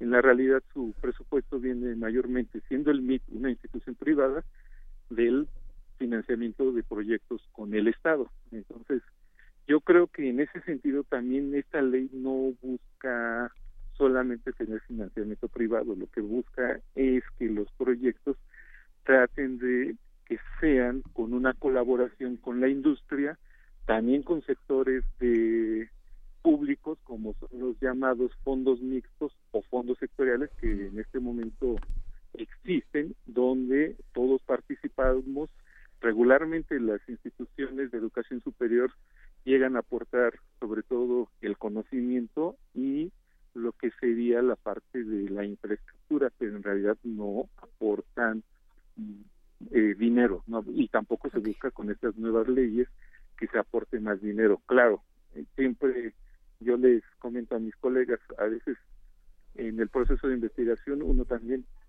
pone de su bolsillo, pero también hay que tener presente de que es una inversión, una inversión que posteriormente va a redundar en ir a congresos, dar a conocer nuestras publicaciones, nuestro trabajo y estar en la discusión. Pero ahí lo que lo que entraría sería este argumento que se da que se da en contra de estos modelos eh, de financiamiento mixto que es que la ciencia no se puede supeditar a la industria y que y que Ah, la ah, ciencia tiene que ser libre. Yo solamente estoy util, o sea, Ajá. estoy haciendo echando mano para facilitar la discusión de lo que se Sí. dice en estas en cuando se Sí. habla de estos temas, doctor. No, sí, estoy completamente de acuerdo. Yo no estoy diciendo que la ciencia se supedita a la industria. Por eso hace un momento hacía la diferencia entre ciencia básica, que ahí lo que buscamos es establecer proyectos que estén en la frontera de la ciencia. A ese tipo de proyectos regularmente la inversión es a fondo revolvente porque es complicado establecer en qué momento vamos a tener la retribución. El mejor ejemplo en ese sentido es lo que le ocurre al creador o al que desarrolla la patente del mouse. Cuando ya el, este, el mouse se populariza y es negocio, ah, se había terminado la patente. Por lo tanto, League Leader nunca disfrutó de los beneficios de su innovación. ¿sí? Entonces, al final de cuentas va a haber innovaciones que sí van a tener una repercusión inmediata e incluso circunstancial, pero también va a haber innovaciones que eh, nunca serán tomadas en cuenta o pasará mucho tiempo porque a lo mejor las condiciones tecnológicas debemos esperar bastante tiempo a que sean las óptimas. Así que lo que debemos buscar es un equilibrio, no desalentar estas investigaciones que nos permiten estar en la discusión internacional sobre los diferentes temas, pero también en la discusión nacional. Hay una gran cantidad de temas que nos preocupan en este momento a los mexicanos y que no necesariamente van a tener la simpatía o el dinero o el recurso de sectores privados, la seguridad misma, este, la pobreza, también temas como estudios de género que tampoco en su momento obtuvieron financiamiento, pero que los investigadores lo empujaron, lo hicieron presentes, a pesar incluso a veces de sus propias instituciones. Pero aquí yo creo que lo importante es mantener ese equilibrio. Estos temas que en ocasiones no necesariamente nos van a tener una retribución, con esos temas que si vamos aliados con sectores estratégicos, por eso no quiero dejarlo solamente en términos de la industria, hay que verlo más ampliamente, sectores de, go- de gobierno, organizaciones de la sociedad civil que buscan soluciones que urgen, ¿sí? Y en ese sentido los investigadores tienen una gran cantidad de conocimiento, de experiencia para lograr generar esas soluciones o acompañar, porque tampoco el investigador necesariamente va a ser el consultor o va a ser el generador de soluciones de corto aliento, ¿sí? cómo- pero sí puede acompañar.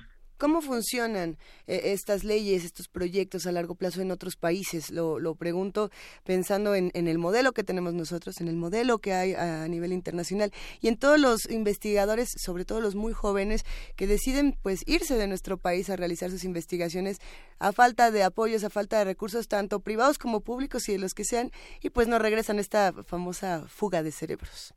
Ah, el ejemplo que tengo presente en este momento es China. Por ejemplo, China, eh, acabo de ver un libro que ellos hicieron a partir de un grupo de expertos en lo que establecen cuál es su plan de desarrollo en TIC hacia Ujú. 2050. O sea, y además, por un lado, establecen un periodo de tiempo a largo plazo, pero además van ubicando cuatro tecnologías que ellos consideran claves para este periodo de tiempo. Y bueno, los chinos en su muy peculiar forma de ver la historia de la civilización establecen en la introducción. Nosotros planteamos en su momento la imprenta, la pólvora, eh, que se constituyeron en las grandes innovaciones que fueron permeando en los diferentes momentos de la humanidad y que aún en la actualidad podemos tener presentes. Dice, ahora, para siglo XXI, vamos a seleccionar cuatro grandes tecnologías sobre las cuales tenemos que ir apostando, por lo menos en TIC. Y también entiendo que no solamente están planteándolo en TIC, sino en los diferentes segmentos de la ciencia y tecnología. Entonces, en primer lugar es tener una visión a largo plazo. En segundo lugar es generar los recursos humanos. Al respecto, podemos mencionar el programa de cátedras de CONACYT, donde a jóvenes investigadores se les otorga una plaza de acuerdo a ciertos proyectos que están impulsando centros de investigación esencialmente públicos. Solamente están centros públicos de investigación, están unas universidades estatales y tecnológicas, donde se plantea un proyecto a 10 años y si el proyecto resulta con una evaluación favorable, entonces se le asignan un número determinado de investigadores jóvenes en su mayoría que reciben un salario que es bastante decente. Entonces, es formación de recursos humanos. Una vez que tienen los recursos humanos que decaste, ellos no se vayan porque tienes con, tienen condiciones laborales decentes y de acuerdo a sus requerimientos para que no estén preocupados por ese aspecto y que además sea de largo plazo. Y un tercer elemento son la infraestructura, que tampoco es barata y también a veces se ve como un gasto. pero también en este sentido desde la parte de generar innovación, desarrollar investigaciones complejas, ahí tenemos el asunto de los laboratorios.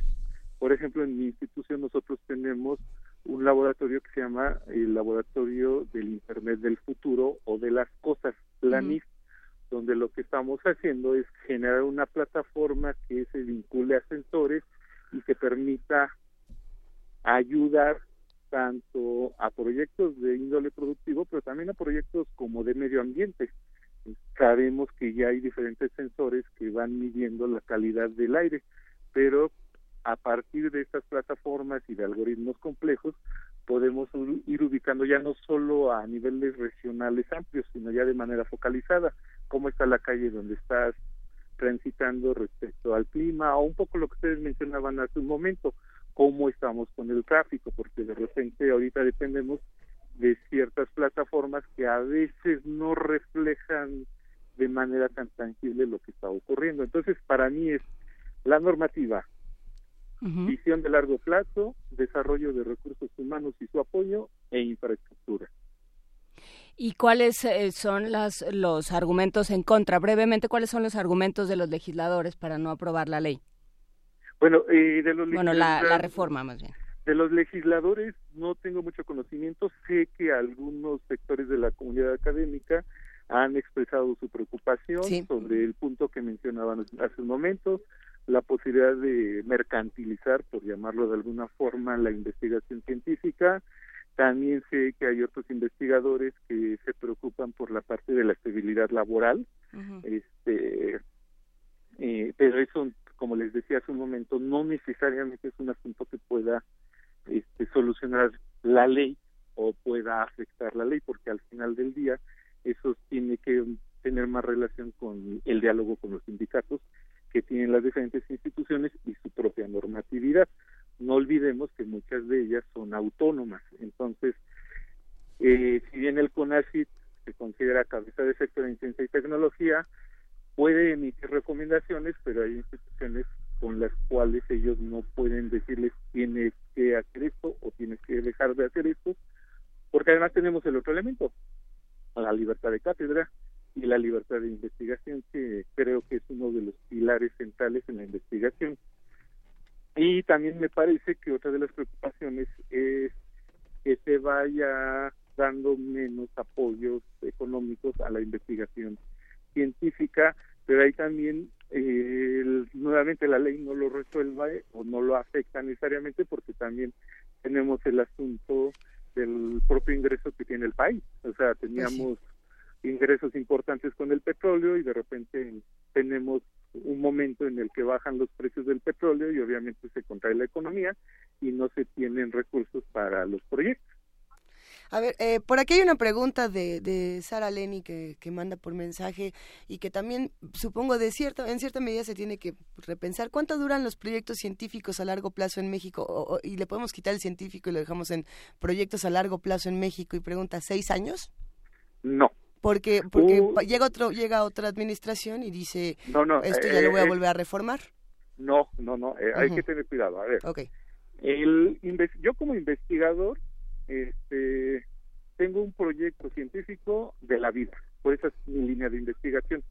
Y ese proyecto de investigación este, no me importa, a lo mejor es exagerado, pero no me interesa en qué espacio estoy trabajando, pero es el proyecto en el cual, con el cual yo estoy comprometido y por el cual he trabajado duro desde hace muchos años, desde mi formación de maestría y doctorado. Ese proyecto, ahora bien, se va segmentando por tres años porque voy haciendo acumulaciones. No hay que olvidar que la ciencia es acumulativa. ¿sí? Entonces, primero tenemos ese proyecto individual que a mi juicio se refleja en la línea de investigación. Obviamente, ese proyecto de investigación yo buscaré que esté vinculado con las los grandes proyectos institucionales que esos proyectos institucionales también regularmente no van de acuerdo a un sexenio, van regularmente de acuerdo a la visión de los líderes de los proyectos que en general son investigadores de alto nivel que por lo general tienen el SNI 3 o son investigadores eméritos en el SNI. Y ya relacionados con ellos estarían los proyectos institucionales, que muchos de ellos son también proyectos a largo plazo. Los mejores ejemplos los tenemos en los centros públicos de investigación, en el CINVESTAF. El CINVESTAF es una gran autoridad en cuestiones de ciencia y tecnología. En la UNAM, la UNAM cuenta con este, proyectos institucionales que no importa quién sea el funcionario en turno, lo que importa es que haya un grupo de investigación consolidado que vaya empujando esos proyectos y han sido exitosos, continúan siendo exitosos, este y tienen los mayores reconocimientos a nivel internacional e inciden en las diferentes necesidades que tiene el país, tanto sociales como tecnológicas. Y por otro lado, ya tenemos lo que serían, yo no los llamaría tanto como proyectos científicos, sino más bien como proyectos de innovación aplicados que está en la preocupación tanto de los gobiernos como de las empresas, que a lo mejor una empresa dice, oye, eh, tú estás trabajando cuestiones de biotecnología para el desarrollo de cierto tipo de vacunas. Pues, se hace una alianza y trabajan y ambas partes aportan lo que tienen, porque también muchas de esas empresas tienen bastante conocimiento por investigadores que trabajan para ellos y entonces van desarrollando los proyectos. O sea, creo que ahí también tendríamos que ver cómo se gestiona la investigación. ¿sí? Por eso le digo, eh, a mi juicio, o por lo menos en mi experiencia, yo sí tengo un proyecto a largo plazo que le digo es mi proyecto de vida. Yo cuando decidí ser investigador, yo dije, yo quiero trabajar este tema y estoy interesado y considero que este puede tener efectos positivos para ciertas áreas de la sociedad. Y así con varios de mis colegas creo que compartimos esa visión de que tenemos nuestro proyecto individual, pero hay momentos en los cuales nos podemos ligar, hay momentos en los cuales se ha madurado y ya no solo lo trabajaría yo, lo trabajo con mis alumnos de doctorado, de maestría, lo trabajo con becarios, lo trabajo con estudiantes de postdoctorado y vamos a generando productos y también estamos vinculados a las instituciones. Pues, eh, doctor Valentino Morales, investigador de Infotec, doctor en bibliotecología por la UNAM, le agradecemos muchísimo esta conversación. Salieron varios temas de fondo de, lo que estamos entendiendo por eh, la ciencia y la tecnología en este país. Ojalá podamos conversar, ojalá eh, los legisladores se sienten realmente a discutir qué es lo mejor para el país y para los investigadores mexicanos en este sentido y podamos conversar también aquí sobre este tema, si le parece. Sí, con mucho gusto, estoy a sus órdenes. Muchísimas gracias, hasta luego. Hasta luego. Nos vamos en este momento con un poco más de música para los que están haciendo comunidad con nosotros. Escuchen esto y en un momento les decimos de qué se trata. Ya volví a perder la hoja. Échale y ahorita les contamos. Hoy, tenemos The Sidestepper.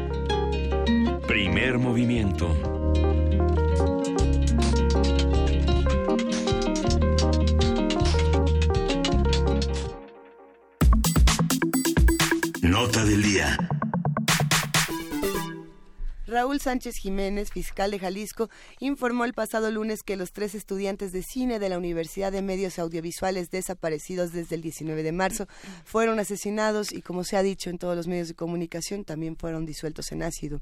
Las autoridades confirmaron que Jesús Daniel García, Marco Francisco García Ábalos y Javier Salomón Aceves Gastelum no tenían ningún vínculo con el crimen organizado y que solo estuvieron en el lugar y la hora equivocados. Las autoridades también dieron a conocer a distintos medios de comunicación las declaraciones de uno de los presuntos responsables del homicidio y desaparición de los jóvenes. Según la Fiscalía, se trata de un rapero conocido en redes sociales como QBA y que fue contratado por el cártel Jalisco Nueva Generación y eso ha permitido también eh, que se haga una eh, que, se haga una quema pública y una denostación pública de los raperos. No solamente criminalicemos a los jóvenes, de pasada, a, los raperos, y de pasada a muchas otras comunidades. Sigamos discutiendo esto. Ante la versión de las autoridades, estudiantes de cine de Guadalajara y la Ciudad de México marcharon el martes para exigir que el caso no sea cerrado, manifestaron dudas ante la falta de evidencias y expresaron su preocupación de que se imponga una verdad histórica, como en el caso de los 43 normalistas de Ayotzinapa. A esto se suma también la desaparición reciente, apenas anunciada, de los jóvenes de Oaxaca y bueno, vamos a seguir investigando qué ha sido lo que ha ocurrido. A partir del tratamiento que se le ha dado en medios al caso de los estudiantes de cine en Jalisco, esto, todo esto de lo que ya hablábamos, hablaremos sobre las responsabilidades y las posibilidades de los medios de comunicación. Nos acompaña para ello Adriana Solórzano, ella es presidenta de la Asociación Mexicana de Defensorías de las Audiencias y académica de la Facultad de Ciencias Políticas y Sociales. Muchísimas gracias, Adriana, por estar de nuevo con nosotros, aunque sea con estos temas. Muchas gracias. Buenos días, Juan Inés. Buenos días, Luisa. Un gusto podernos dirigir a las audiencias de Radio UNAM y TV UNAM a sus órdenes. Y como bien dices, lástima que sea por temas de, de esta magnitud y que nos entristecen a todos, pero pues hablemos y reflexionemos sobre lo que, debe, lo que deberían ser nuestros medios socialmente responsables. Un gusto escucharte, Adriana. No solamente se abordó este tema, el tema de los tres jóvenes estudiantes de cine, en, la, en las últimas horas se han compartido una serie de videos también eh, sobre dos sujetos que ejecutan a un hombre en una carnicería de Nuevo León. Eh, se comparten en redes sociales, de igual manera se comparte también esta noticia del, eh, del presunto homicida de Javier Valdés. En fin, hay una serie de noticias en nuestro país que, que se están abordando de una manera muy interesante en los medios, no necesariamente eh, la correcta, pero no lo sabemos. ¿Qué, qué opinas sobre este tema? Mira, eh, antes de mm, reflexionar sobre los elementos de las coberturas, que en efecto puede haber elementos, eh, digamos, adecuados y otros que son áreas de oportunidad y en otros casos, francamente, una irresponsabilidad ética. Eh, lo que debemos decir es lo lamentable de que estemos en una situación tan insegura, tan falta de derecho, tan falta de protección ante estos niveles de escalada de violencia, ante un Estado que no puede asegurarnos nuestra integridad, tampoco es muy fácil hacer un, un abordaje, porque siempre está la pregunta sobre si al matizar lo que está ocurriendo también estamos ocultando eh, una situación que a todos nos debe preocupar y que debemos estar también conscientes de la magnitud de lo que está ocurriendo en nuestro país, porque solo así también podremos exigir que el Estado de Derecho sea eh, reinstalado y que sea respetado y que se nos otorgue esta protección eh, mínima y básica que es a nuestra integridad personal y a nuestra vida.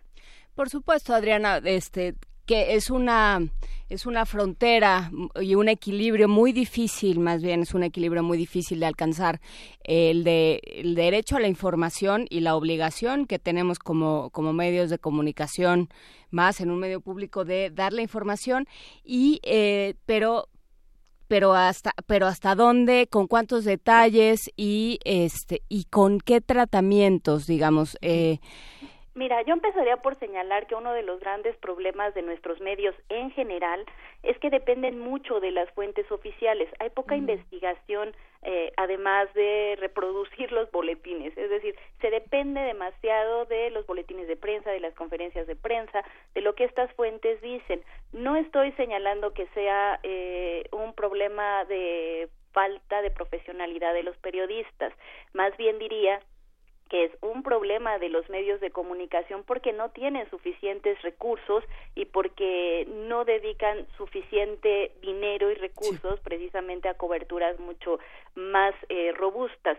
Porque digo que es el principal problema. Si nos ponemos a pensar qué es lo que qué es lo que dice la, la PGR, las autoridades, los gobiernos sobre lo que ocurrió, ponen énfasis en el asunto del el ácido, de que son cuerpos que se disolvieron en ácido. Así es ponen énfasis en que se trataba de una casa que en algún momento fue una casa de seguridad y que perteneció al, a, un cartel. Eh, eh, y entonces, aunque deslinden a los estudiantes de cualquier actividad con el narcotráfico, al señalar que estaban en la casa de seguridad o una ex casa de seguridad del cartel, de alguna manera están volviendo eh, a, a señalar que al haber un vínculo, aunque no hubiese sido directo, sí es como para recordarnos a la gente de si tú no estás en el lugar equivocado y a la hora equivocada, porque parece que entonces el problema es que los muchachos hayan estado en el lugar y la hora equivocada, los vuelves a vulnerar, porque entonces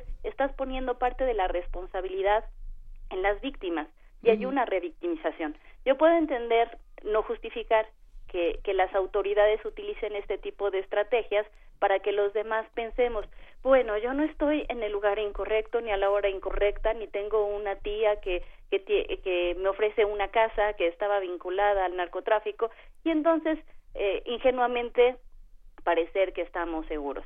Eh, la cuestión aquí es que la mayor parte de los medios repiten solamente lo que la, la fuente oficial está diciendo y con respecto al ácido es todavía peor porque por un lado aquí se, se, desprenden dos aristas.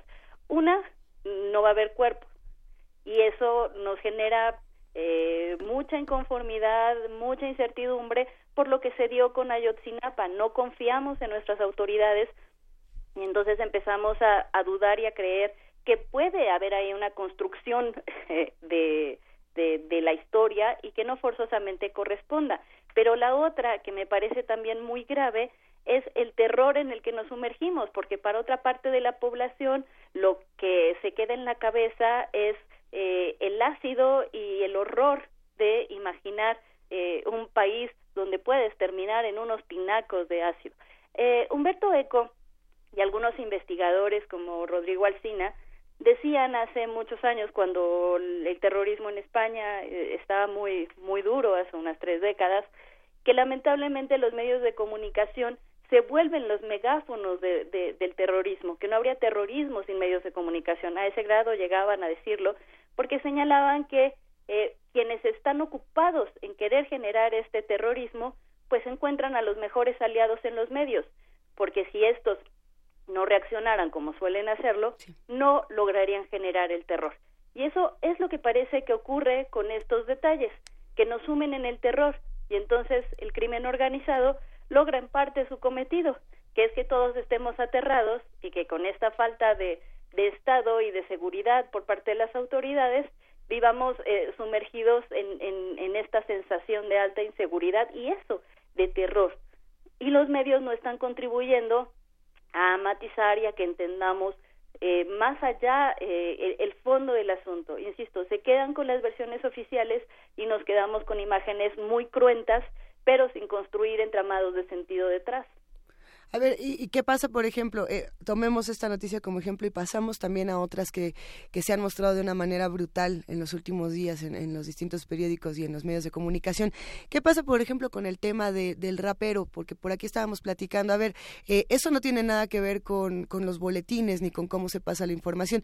Sí se tiene la información de que es un cantante de rap, pero la, opinión de ya ven cómo todos los raperos promueven la violencia. Pero ya ayer había una, un reportaje en un eh, en algún medio sobre todos los raperos, o sea, como dos que se han visto involucrados con el crimen organizado. Y entonces ya eh, de ahí ya puedes extrapolar a todos son criminales y entonces vamos a hacer una, este, una cacería. Sí, claro, se, se estigmatiza y ese es un problema grave que genera discriminación en nuestro país porque no es, eh, digamos, una característica que fuera importante pero si los medios de comunicación, volvemos a lo mismo, eh, digamos que, que, le dan mucho más peso del que debe tener y vemos en los titulares eh, un rapero eh, que, que, tiene un canal de youtuber con tantas eh, con tantas suscripciones o millones de suscripciones y se centran en, en esa característica, pues entonces ayudamos a estigmatizar como medios de comunicación. Por supuesto, los medios no son los responsables los responsables siempre van a ser quien ejerce la violencia. Eh, es decir, no podemos trasladar a que el problema sean los medios, pero los medios podrían ayudar a, mm, cuando menos, no alimentar el clima de terror y, por supuesto, no alimentar eh, estigmas que puedan llevar a la discriminación. La cuestión aquí es como sopesar los elementos y como decía Juana Inés es una línea muy difícil y, y, manejarla con maestría también es muy complicado porque insisto uno como periodista también se pregunta sobre el derecho a la información y sobre el derecho a que la gente conozca lo que está ocurriendo. Y tampoco somos responsables de las reacciones inadecuadas de la gente, porque también debemos decir que si los mensajes de odio en las redes sociales se agarran de estos elementos y les dan una connotación de discriminación mayor, pues somos responsables todos también, desde lo que escribimos en nuestras redes sociales contribuyendo al odio, este, y claro, comenzando con los medios de comunicación que podrían tener muchos más elementos para ponderar las situaciones y decidir qué exaltan y qué no. Insisto que acá lo que hace falta es sobre todo más investigación y no solo reiterar y reiterar y reiterar los elementos que la policía y las autoridades entregan, que siempre van a entregar con un, con un cierto objetivo. Y si los medios no trascienden ese objetivo, pues ahí nos quedamos. A ver, el, crimen organizado, las personas que tienen un arma, los que deciden ejercer la violencia, sí, por un lado la ejercen, los medios de comunicación ejercen otras violencias y son muchas y son todos los días, Adriana. Eh, no podemos decir que un medio de comunicación que elige un encabezado, que elige las palabras, a pesar de los boletines, no esté ejerciendo una violencia cuando el encabezado es, eh, los cocinaron, el, el, rapero también cocinaba eh, a, otras personas. Es decir, tomamos decisiones y como personas que están frente a un micrófono, frente a una pantalla, frente a una máquina de escribir, una computadora, etcétera, tomamos decisiones y estas decisiones también son violencias. Eh, es distinta la violencia que ejerce un periódico que lo leen millones de personas a la que elige un Twitter pero... claro, es una violencia simbólica que además, como, como dicen eh, eh, estos teóricos que estudiaron al terrorismo, contribuye a generar estos climas de angustia en los que después vivimos sumergidos. Por supuesto que es una violencia simbólica y es una violencia grave porque se queda con nosotros en el día, no se queda con leer el, el titular o eh, o, con lo que inician el, el, noticiario, lo que les llaman teasers, eh, no se queda ahí, se queda con nosotros y se queda con esta sensación de que no tenemos seguridad eh, a, todas horas del día. Eso es, eh, digamos, incuestionable. yo insistía en que no debemos perder de vista cuál es el origen, porque si bien los medios ejercen estas violencias simbólicas, estamos en un momento del país en el que hay tanta materia prima para que esos medios cinética ejerzan esas violencias que el problema es el grado de violencia al que hemos llegado. Eh, un, un, grado de violencia que no parece tener freno y, y donde el Estado pues se ha quedado muy corto y la corrupción nos ha dejado también desprotegidos. Es decir, aunque tuviésemos medios absolutamente responsables, no podemos eh, dejar de decir que quizá esta angustia que tenemos tampoco desaparecería porque realmente hemos llegado a niveles inauditos, inusitados de violencia. Claro, porque bueno, eh, también eh, hacer los recuentos que eh, estos recuentos de, de, muertos y de desaparecidos y de, o sea, esta esta especie como de avalancha de números y de estadísticas que de pronto se hace en ciertos medios, por supuesto que informa, ¿no? Pero, pero también le quita... Eh, deshumaniza. lo, deshumaniza, como dice Luisa, ¿no? O sea, realmente estamos en un momento donde no sabemos cómo hacerlo, porque es muy complicado entender cómo, por dónde, este, hasta dónde informar, hasta dónde, este, ser, ser cautos, ¿no? Y, por supuesto, pues investigar en un país donde además se mata a los periodistas, pues se vuelve más complicado, Adriana. Tendremos que seguirlo, que, seguir viendo. Y también, ¿cuál es eh, la obligación de las audiencias? Pues eh, yo diría que de parte, para empezar con los medios, eh, hay una obligación de ponderar, de ponderar y, y de además ofrecer argumentos. Por ejemplo, en lugar de quedarse estacionados en el asunto del ácido, deberíamos intentar eh, pues preguntarnos cómo se podrían despejar las dudas sobre qué es lo que realmente ocurrió y pues hay organismos internacionales, cómo se hace un peritaje, cómo funciona un servicio forense. Es decir, a eso me refería con cómo se construyen entramados de sentido. Eh, quizá esta información no vende, entre comillas, tanto como estar generando terror en la población, pero nos daría más idea eh, de si podemos confiar en la versión de las autoridades o no. Eh, que eh, es decir, necesitaríamos, por ejemplo, en el caso de eh, el, la, persona que participó en el crimen, que aunque no nos guste que de repente se les llame presuntos porque todavía no son personas juzgadas, que aunque sentimos que es injusto que se le cuiden sus derechos humanos, eh, es algo básico en nuestra sociedad debemos comenzar por respetar el debido proceso por respetar los derechos humanos y por no alentar tampoco al hinchamiento de nadie. Se tiene que tener cuidado también sobre el manejo de los presuntos implicados, no se tienen por qué dar, por supuesto, los nombres completos, no tenemos por qué caer en detalles y no tenemos por qué eh, volvernos un, un juzgado mediático. Para eso están también las autoridades. Entonces, lo que debemos buscar es mesura. Y por otra parte, en el caso de las audiencias, esa misma mesura que exigimos de los medios de comunicación, pues debemos tenerla. De repente cuando tú entras a las redes y miras, por poner un ejemplo, el panorama electoral, que eh, los contactos se la pasan ofendiendo a los votantes que no coinciden con la opción política que tú defiendes y entonces son tontos todos los que van a votar por este X candidato y tontos me quedo corta, pues entonces ves que lo que le criticas a los candidatos lo haces todo el tiempo. Dices, es que solo se ofenden, no dan propuestas. ¿Y tú qué haces en tus redes? Ofendes y no das argumento. Entonces, quizá también tendríamos que comenzar por la casa. Y cuando nos toca como audiencias también emitir eh, mensajes, deberíamos ser mesurados. Y cuando nos toca decidir qué vamos a consumir, deberíamos eh, pensar muy bien por qué consumimos lo que consumimos y qué es lo que vemos en las opciones informativas que consultamos para seguirlas eh, eligiendo precisamente como opciones informativas. Las audiencias responsables también son aquellas que no van y compran el periódico amarillista y que quieren estar mirando fotografías que vulneran, que revictimizan y que generan más terrorismo. Ok, esa, esa, es una parte interesante, Adriana. Tomamos como ejemplo justo estos casos de violencia en nuestro país para hablar eh, y hacer esta reflexión de los medios de comunicación. Pensemos en la confianza que podemos tener en los medios y en las distintas voces y para ello, justo discutimos contigo hace algunas semanas, lo platicamos y fue muy importante para nosotros entender lo que pasaba, por ejemplo, con esta ley Chayote. Justamente eh, la discusión pasó en el Senado y pues ahí está y eso nos hace reflexionar qué nos va a quedar para poder confiar confiar en los medios. Exactamente, pues ayer lamentablemente ya en el Senado se aprobó con 60 votos a favor y ¿Cómo llegó? en contra.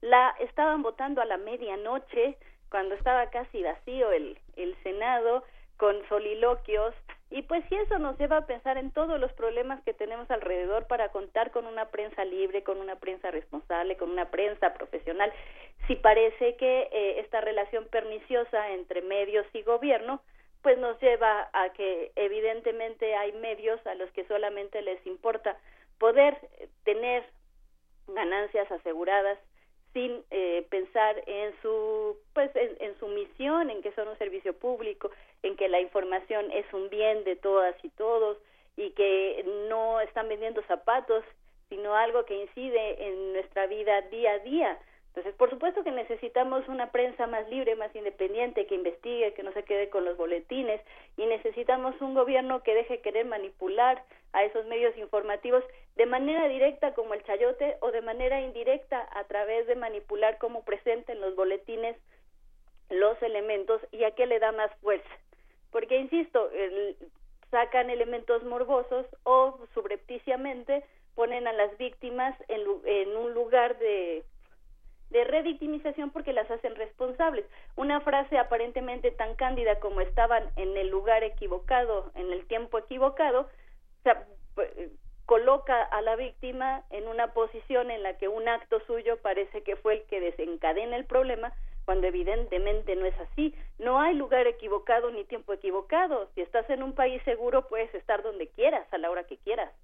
Por supuesto, de eso, de eso se trataría y bueno, en el, en el Inter las notas sobre los candidatos tienen que ver con si el, los departamentos se regalan o no se regalan, que ese es otro punto importante, ¿no? Bueno, eh, dónde estamos poniendo la mira y dónde estamos poniendo las discusiones, pero bueno, lo, lo platicaremos en otro momento, si te parece, Adriana Solórzano.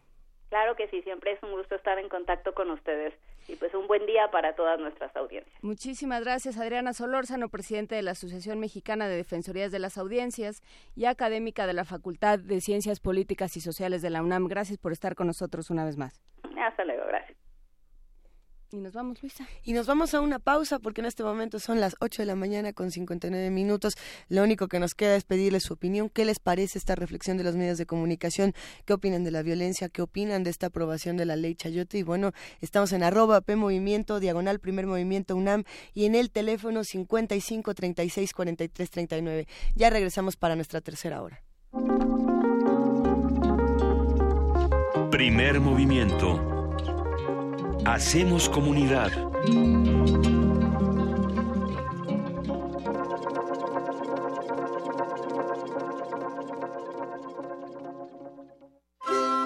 El concepto de universidad apela al conjunto de conocimientos que satisfacen una amplia gama de curiosidades. Literatura, música emergente, sexualidad y erotismo, cine, tecnología, política, arte y actualidad. Cuando cae la noche, la radio se refresca para los oídos estudiantiles. Resistencia modulada. Menos aula y más campus. De lunes a viernes, de las 20 a las 23 horas. Por el 96.1 de FM. Radio UNAM. Experiencia sonora. Yo prometo en mis primeros meses de gobierno. Es momento que los políticos guarden silencio. Y hablen los ciudadanos. Estoy cansada de sentirme amenazada por el simple hecho de ser mujer. Con este taxi me gano la vida con dignidad, pero soy ingeniero en sistemas. Estoy cansada de ganar menos que un hombre. Quiero respeto. Quiero oportunidades. Lo que más quiero es igualdad. Con Nueva Alianza es de ciudadano a ciudadano. Yo sí quiero un México sin influyentismo, sin corrupción y sin impunidad. Donde se genere riqueza, haya trabajo y prosperidad para todos. Lo quiero yo lo queremos todos. Y es el proyecto de nación por el que un equipo de ciudadanos libres, empresarios, académicos, intelectuales y todo el equipo de Morena ya estamos trabajando. Juntos haremos historia. Morena, la esperanza de México. Juntos haremos historia.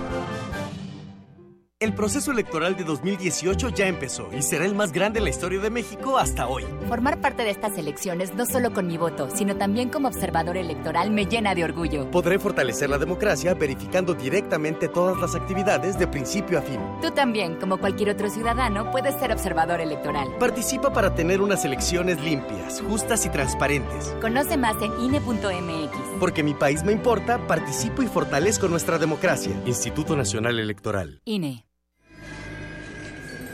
una artista de la depravación, un caníbal fundamentado, el elegido de Dios para fundar en su estómago una puerta al infierno.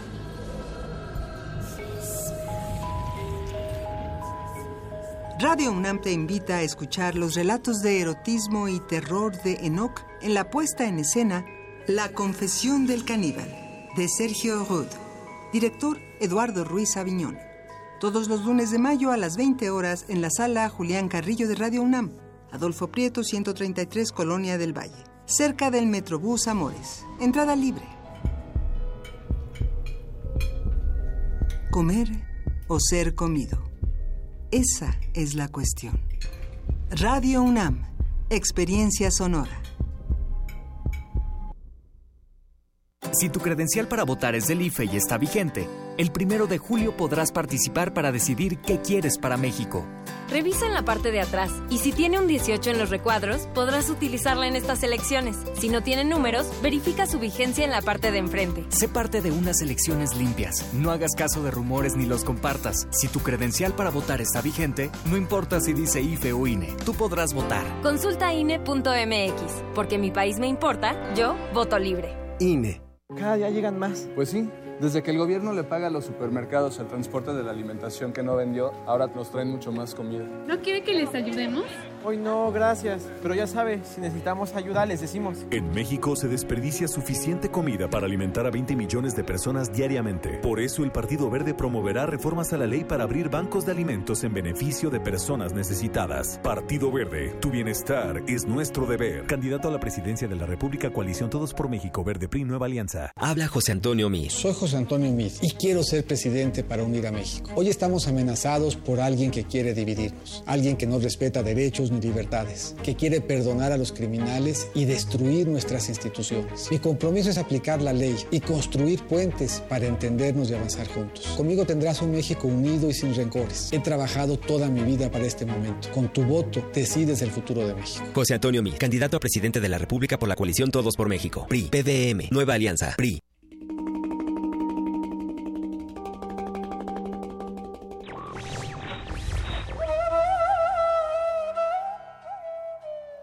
Detesto lo que escribes, pero daría mi vida para que pudiera seguir escribiéndolo.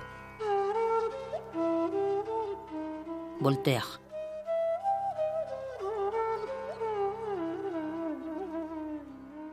Radio UNAM.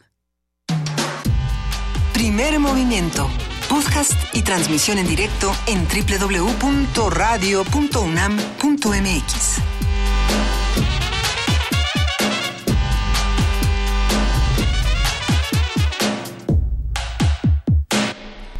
la mañana con cinco minutos y estamos ya empezando esta tercera hora de primer movimiento. Luisa, hay muchos comentarios en redes. Hay que aclarar que no, lo que nosotros estamos proponiendo no es que se oculte eh, la información, simplemente que se contenga, se presente de otra manera y justamente pues un poco lo que intentamos hacer en este espacio con nuestras diferentes secciones es vamos eh, dándole una forma que, que, nos pueda cobrar sentido, que nos pueda hacer cobrar sentido a todos y que nos pueda ayudar a cambiar este país en el que vivimos, Luisa. Pues yo creo que todo, eh, está en decidir en los medios de comunicación cómo presentan la información, uh -huh. tanto en redes sociales donde no hay una legislación como tal, como fuera de los mismos, en radio, en televisión y en los demás espacios donde se puede publicar.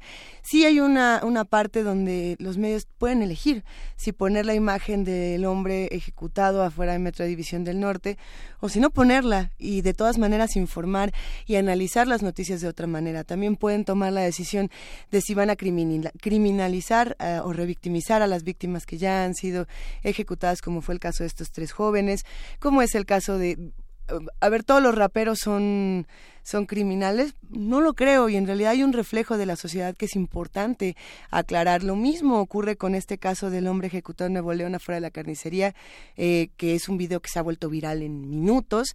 Eh, los portales lo comparten y dicen, ah, imágenes fuertes. Bueno, sí, cada quien va a elegir si las ve o si no las ve, pero sí tiene que haber una reflexión de qué va a pasar cuando tengamos esas imágenes si no tenemos información, porque una cosa es sacar imágenes y encabezados porque sí y no tener información de lo que realmente está ocurriendo.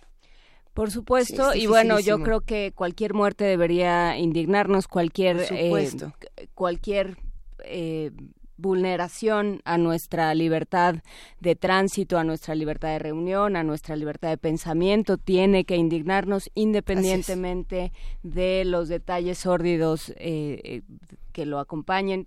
Cualquier muerte es indignante y cualquier y una muerte son muchas muertes. Pero bueno, eh, con esto nos quedamos. Por lo pronto vamos a un poco de reposo con la poesía necesaria, si te parece. Vámonos a la poesía necesaria. Primer movimiento.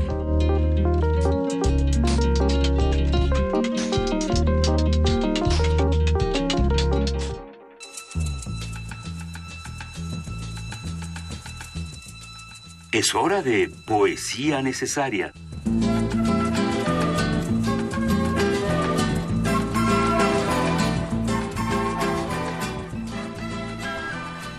Llegó el momento de poesía necesaria. Esta mañana no la vamos a hacer ni Juana Inés de esa ni Luisa Iglesias. Tenemos una sorpresa. El que no está con nosotros el día de hoy porque fue este tenía una misión secreta.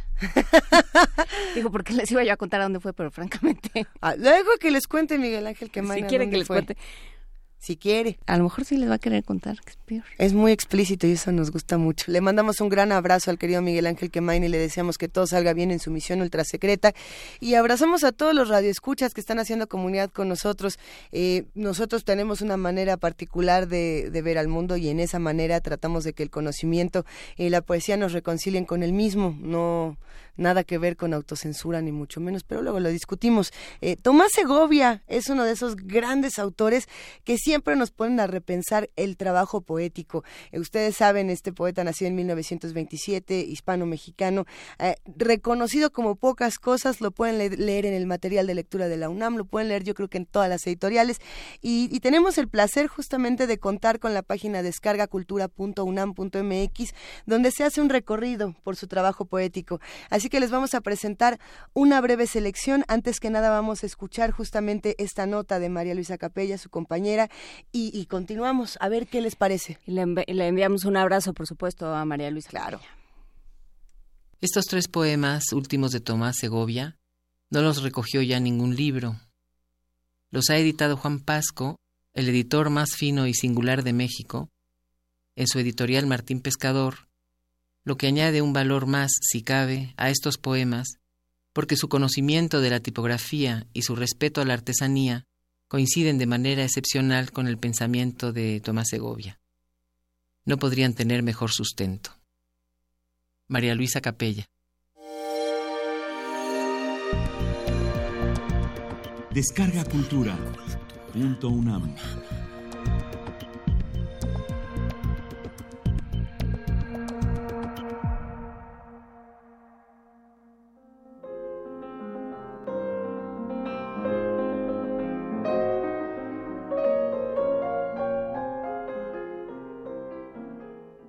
Hasta el fin de Tomás Segovia.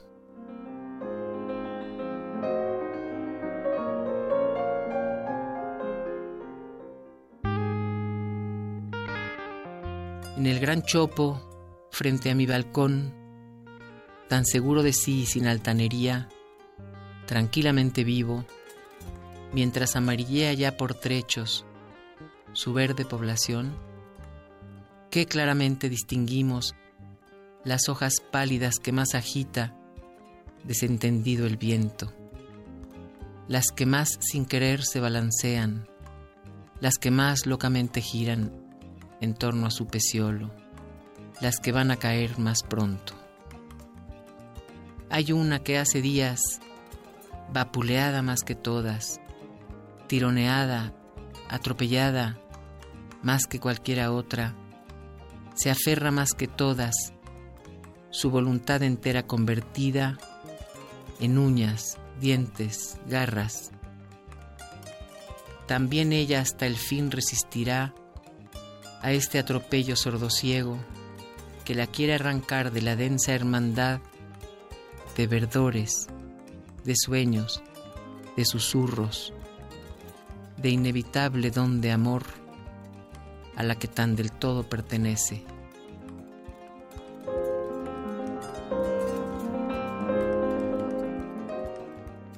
27 de septiembre del 2011.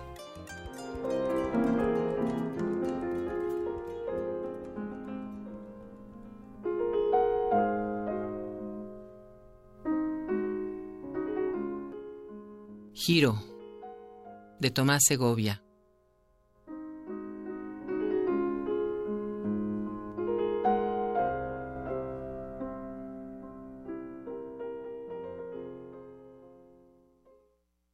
El tiempo tiene esquinas imprevistas.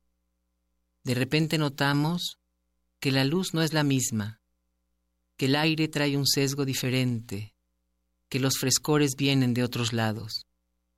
Y entonces comprendemos que en algún sitio no sabemos cuándo, sin darnos cuenta hemos doblado una esquina del tiempo, y no sabemos bien ahora a qué horizonte vamos acercándonos, pero sabemos que ese horizonte es fresco y que el que hemos dejado, a derecha o izquierda, sin duda era mejor ya no seguirlo.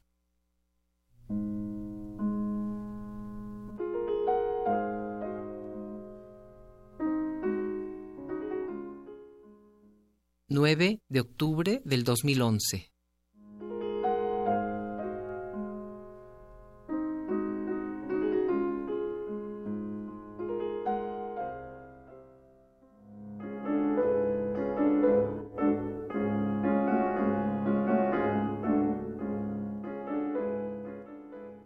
Aéreo de Tomás Segovia.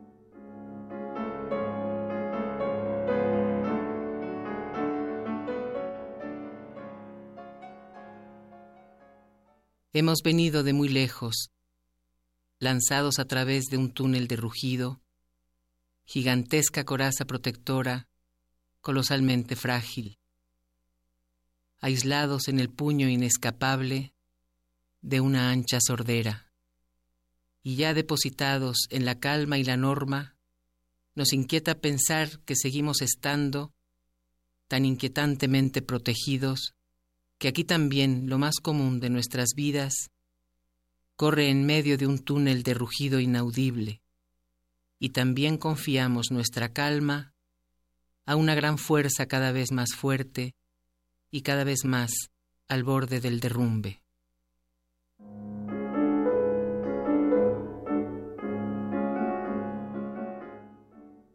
...11 de octubre del 2011.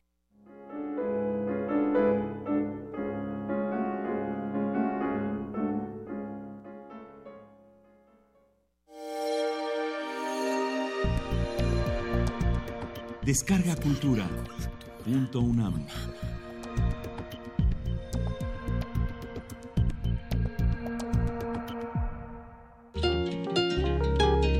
Primer movimiento.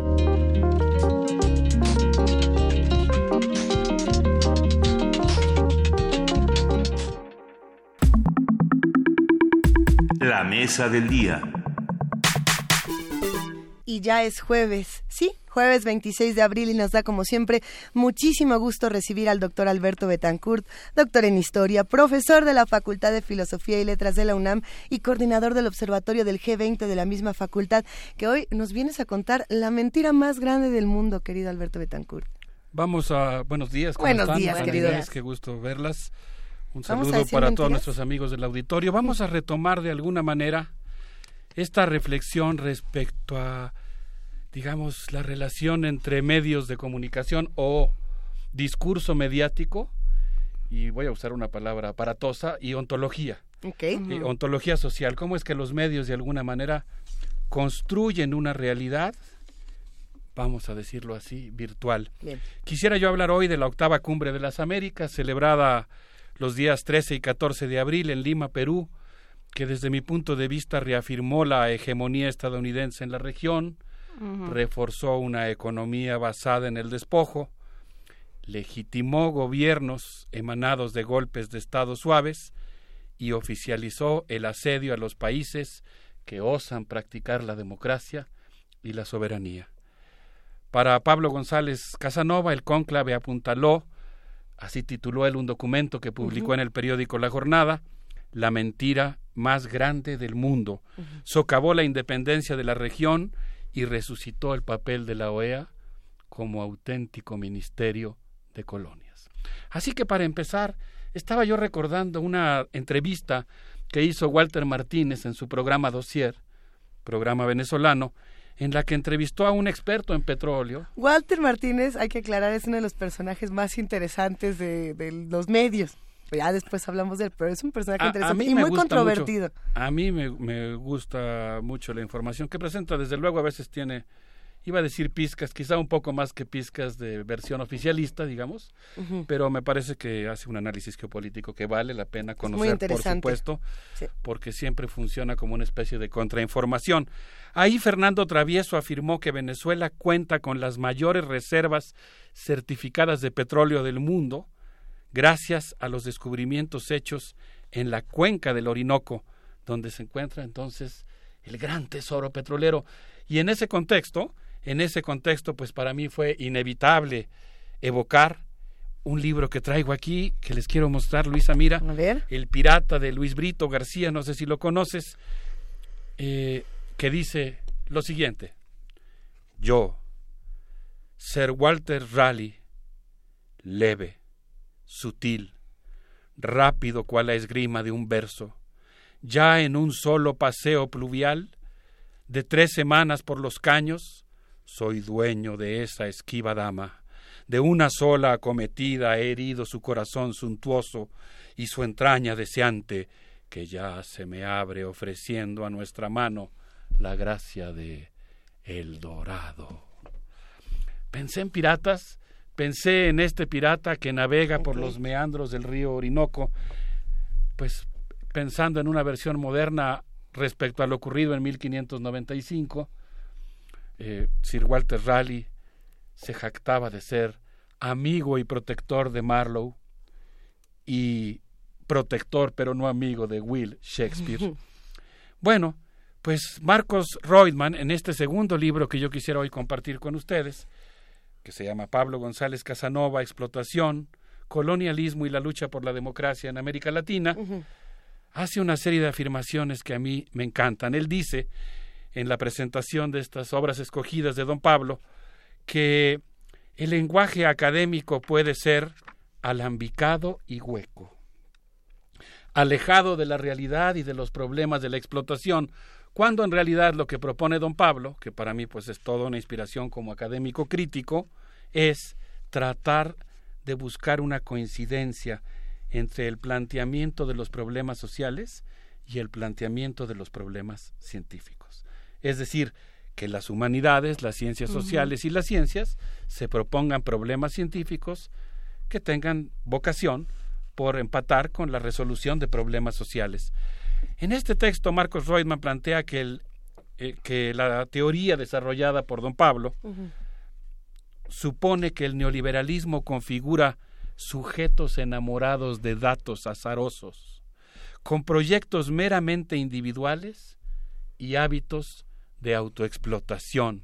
Para Pablo González Casanova, afirma quien prologa el texto, los usuarios de las redes sociales, Twitter, WhatsApp o Facebook, viven una realidad virtual donde lo real resulta no serlo. La ficción mueve la economía de la deuda externa, interna y la bursatilización. Es decir, vivimos en una economía ficción, en una economía de una realidad virtual. Y ahora cito a don Pablo, eh, mm, evocado en este prólogo que hace Marco Reutemann, las guerras virtuales contra el narco y el terrorismo encubren las guerras reales de la colonización. Las tecnociencias, la informática, la cibernética y la complejidad, cuando son dominadas por las corporaciones, producen un sujeto sobrecargado de inmediatez. En ese contexto, la Cumbre de las Américas construyó lo que podríamos llamar una realidad virtual reaccionaria. En el documento La mentira más grande del mundo, don Pablo afirma que Mr. Trump es el mentiroso más grande y peligroso del mundo. Anatemiza a sus enemigos y lanza una guerra para ampliar la base de su imperio representa, dice don Pablo, yo lo estoy ahora glosando, la ceguera de la clase dominante. Los medios corporativos repiten las mentiras imperiales y las convierten en verdades oficiales. Los señores del mundo, los dueños del dinero, de la industria, de los medios, de la agricultura, encubren sus conquistas con un discurso supuestamente de defensa de la democracia y los derechos humanos, pero en la práctica apoyan golpes de Estado suaves, presidentes supermillonarios, corruptos y traicioneros, mientras conspiran cotidianamente contra los gobiernos socialistas, nacionalistas o incluso muy tenuemente patrióticos. Socavan a la invicta Cuba, asedian a la cada vez más contradictoria Bolivia, que se debate entre el pachamamismo que explora un desarrollo autónomo y original y el desarrollismo extractivista que hoy parece asolar a esa sociedad fomentan la traición justo en cuando Ecuador. Uno pensaba que Bolivia era de los pocos lugares donde todavía es que mantiene ese germen y está ahí, pero está envuelta en una situación muy contradictoria, lamentablemente. Pero estos señores del mundo también fomentan la traición en Ecuador y celebran la descomposición de Nicaragua. En Lima decidieron que el enemigo del mundo libre se llama Venezuela. ¿Cómo ven? Es que sí, creo que viniendo de la discusión de la de la que venimos, ¿no? Sobre el, el papel de los medios, pues sí hay hay una pues hay una serie de decisiones que se toman desde los medios, eh, desde los gobiernos y desde los ciudadanos también, ¿no? Este, donde se coloca uno que se dice, que se calla, cómo se dicen las cosas también también importa. Y bueno pues eh, esta idea de que la realidad es de una sola manera, como nos dicen en los medios, o como nos dicen ciertos medios, o esta idea de que cada uno puede encontrarse un, su verdad a modo, también nos vuelve ciudadanos más pobres y también nos vuelve actores sociales mucho más pobres. Sí, a mí me llamó muchísimo la atención esta idea del papel que juegan los medios en la construcción de esto que don Pablo llama la realidad virtual. Justo, eh, y en el comentario más breve, para no quitar tiempo a tu sección, queridísimo Alberto Betancourt, hace unos días hablaba con un querido amigo Radio Escucha que se llama Víctor, a quien le mandamos un gran abrazo, venezolano, y, me comentaba este asunto. A ver, yo no entiendo por qué los medios describen a Venezuela como la describen. Dice, por supuesto que es un país que está en crisis, que tiene todo lo que le podemos criticar, dice, pero yo lo comparo con la realidad mexicana, por ejemplo, y no entiendo muchas de las cosas que dicen desde los medios de este país en particular. Y me decía también este asunto de, a ver, eh, ¿a quién le conviene que Venezuela sea el gran enemigo? Porque yo no veo que en las noticias en México o en otros países se hable de las desgracias que están ocurriendo en Haití, se hable de lo que está ocurriendo en, justamente Nicaragua y demás espacios. Ese era un comentario de un habitante de Venezuela que decía, reconozco lo que pasa en mi país, pero se está maximizando y no se está viendo lo que ocurre en otras latitudes, ¿no? Que me parece está utilizando, Que se está usando para otra cosa. Para algo sirve. Exacto. Se está manipulando. Aquí hemos abogado, desde luego, por una lectura densa de lo que ocurre en Venezuela como una sociedad compleja, con una vida política riquísima. Hemos apelado a la necesidad de varios relatos eh, que nos ayuden a entender mejor lo que pasa. Ahora el tema, digamos que aunque nos estamos refiriendo a Venezuela, no es tanto la propia Venezuela como la mentira más grande del mundo. ¿Cómo es que se ha construido una versión oficial que sataniza a un país en medio de una serie de contradicciones? ¿Les parece bien si vamos a una segunda escena del texto de Luis Brito? Por favor. Ahora vamos con Hugh Godwin, el pobre Hugh Godwin que fue apresado por Sir Walter Raleigh cuando huía de la destrucción provocada por él en Gran Bretaña y fue llevado a la expedición que se internó en el Amazonas. El señor Walter Raleigh Señor es aquel que te puede quitar la vida. Me jaló de una oreja, me sacó de entre sus hombres y me entregó a unos salvajes desnudos. Eché a llorar. Supe que iban a devorarme. Hundió sus remos en las aguas el estropeado galeoncillo el gallego. Maese John Doe aclaró su garganta para acompasar el golpe de los remeros con la primera frase del tristísimo madrigal Fortune my foe.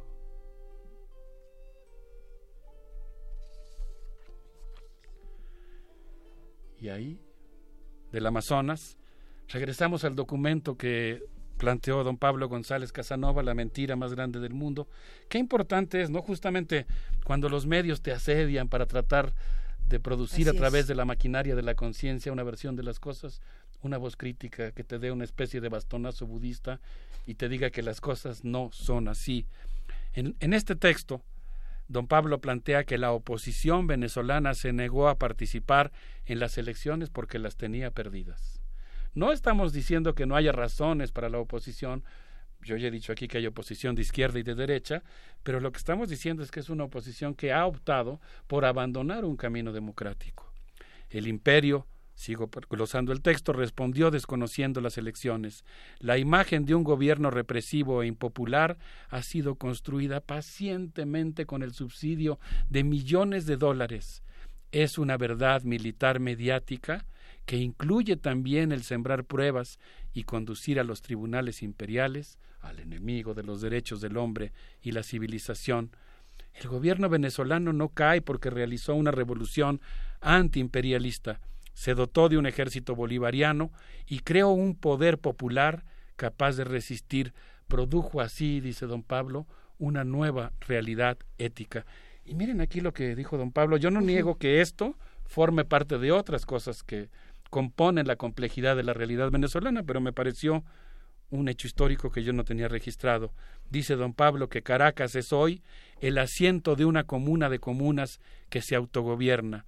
En cada una de estas comunas sus habitantes construyen sus casas, fabrican sus herramientas, producen sus alimentos, practican el trueque, usan cotidianamente una criptomoneda llamada Petro y han entrenado a cuatrocientos mil jóvenes voluntarios listos para enfrentar una invasión o cualquier intento de actualizar el bombardeo al Palacio de Moneda en el Palacio de Miraflores.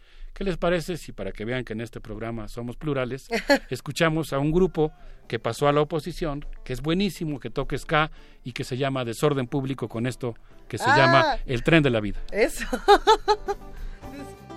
¿Qué dice la gente finísima de Amnistía, Venezuela? Esto dice así. Todo el que nace va pa' un camino, va pa' un destino de encrucijadas, pa' que nos lleve, pa' que nos traiga. Tenemos una locomotora en el alma. En ese tren vamos viajando con el tumbao de las circunstancias. Cuesta arriba, cuesta abajo, unas deprisa, otras con calma. Qué maravilla estar aquí, encaramado en el vagón de la esperanza. La vida es un sueño, es un misterio. Qué fortuna, caballeros, si la música acompaña si la música acompaña, si la música acompaña al tren de la vida, que es una maravilla, el tren de la vida, el tren de la vida, Camila de todo el mundo, el tren de la vida, pura maravilla, pura maravilla, el tren de la vida, hay que tenerlo quien no tenga cuando va para encima, espérame en el andén. Ay, espérame que allí vengo Belén. Quiero conmigo acá, te quiero tener. Ay. Qué bien se siente escuchar a desorden público. ¡Ay! ¿Dónde quedó? Ya se fue desorden público. Ahí está, mira, no, nos lo dejaron tantito más, Alberto Betancourt. Pero ¿en qué nos quedamos en esta discusión tan importante? Nos quedamos en la comuna de Caracas. Insisto en que la comuna de Caracas no niega lo demás, ni el hecho de que, y ese es mi punto de vista personal, que por supuesto en la oposición hay tantos sectores que se parecen mucho al Alfa 66, ese grupo terrorista que asediaba Cuba pagado por la CIA, pero hay sectores absolutamente de izquierda también en la oposición. No estamos negando esa complejidad de la situación política venezolana. ¿Les parece bien si nos vamos a una tercera escena del Pirata de Luis Brito? Me gustan estas mm. postales, vamos. Esto, esto lo va a decir el maestro John Doe, el hombre que dirige la orquesta que acompasa el golpe de los remos con que el galeoncillo, el gallego, se adentra por los meandros del Orinoco. Nada más que ahora estamos en Londres, él ha perdido la vista y dice lo siguiente mientras tiene su mano metida en un costal donde aguarda algo inesperado. Venid, pueblo de Londres. Hoy la función ha sido breve. El hacha reservada a los grandes es rápida y escueta. Si sois generosos, levantaré por unos instantes ante vosotros este sangriento trapo y os dejaré ver. Hela aquí. Esta es la mustia cabeza de Raleigh, que fue ser y favorito, y sabio, y poeta, y emperador de El Dorado, y Dios, y ahora es nada. Así acabó Sir Walter Raleigh. Y regresando a la época actual, yo quisiera evocar aquí el hecho de que para Gustavo Espinosa, que publica un texto en la revista Rebelión, La cumbre de las Américas y la insolencia de la derecha peruana, Pedro Pablo Kuczynski, entonces presidente de Perú, recibió al asesino prófugo de la justicia, el venezolano Alfredo Ledesma, quien fue alcalde metropolitano de Caracas y estuvo encarcelado por participar en el golpe de Estado contra Hugo Chávez y ser corresponsable de los bombardeos a instituciones gubernamentales y a Telesur. Pedro Pablo Kuczynski también indultó, que estaba muy preocupado por la democracia en Venezuela, indultó a Fujimori. 15 años antes de que cumpliera su sentencia, eh, la cual había caído sobre él por haber participado en el asesinato de 25 personas.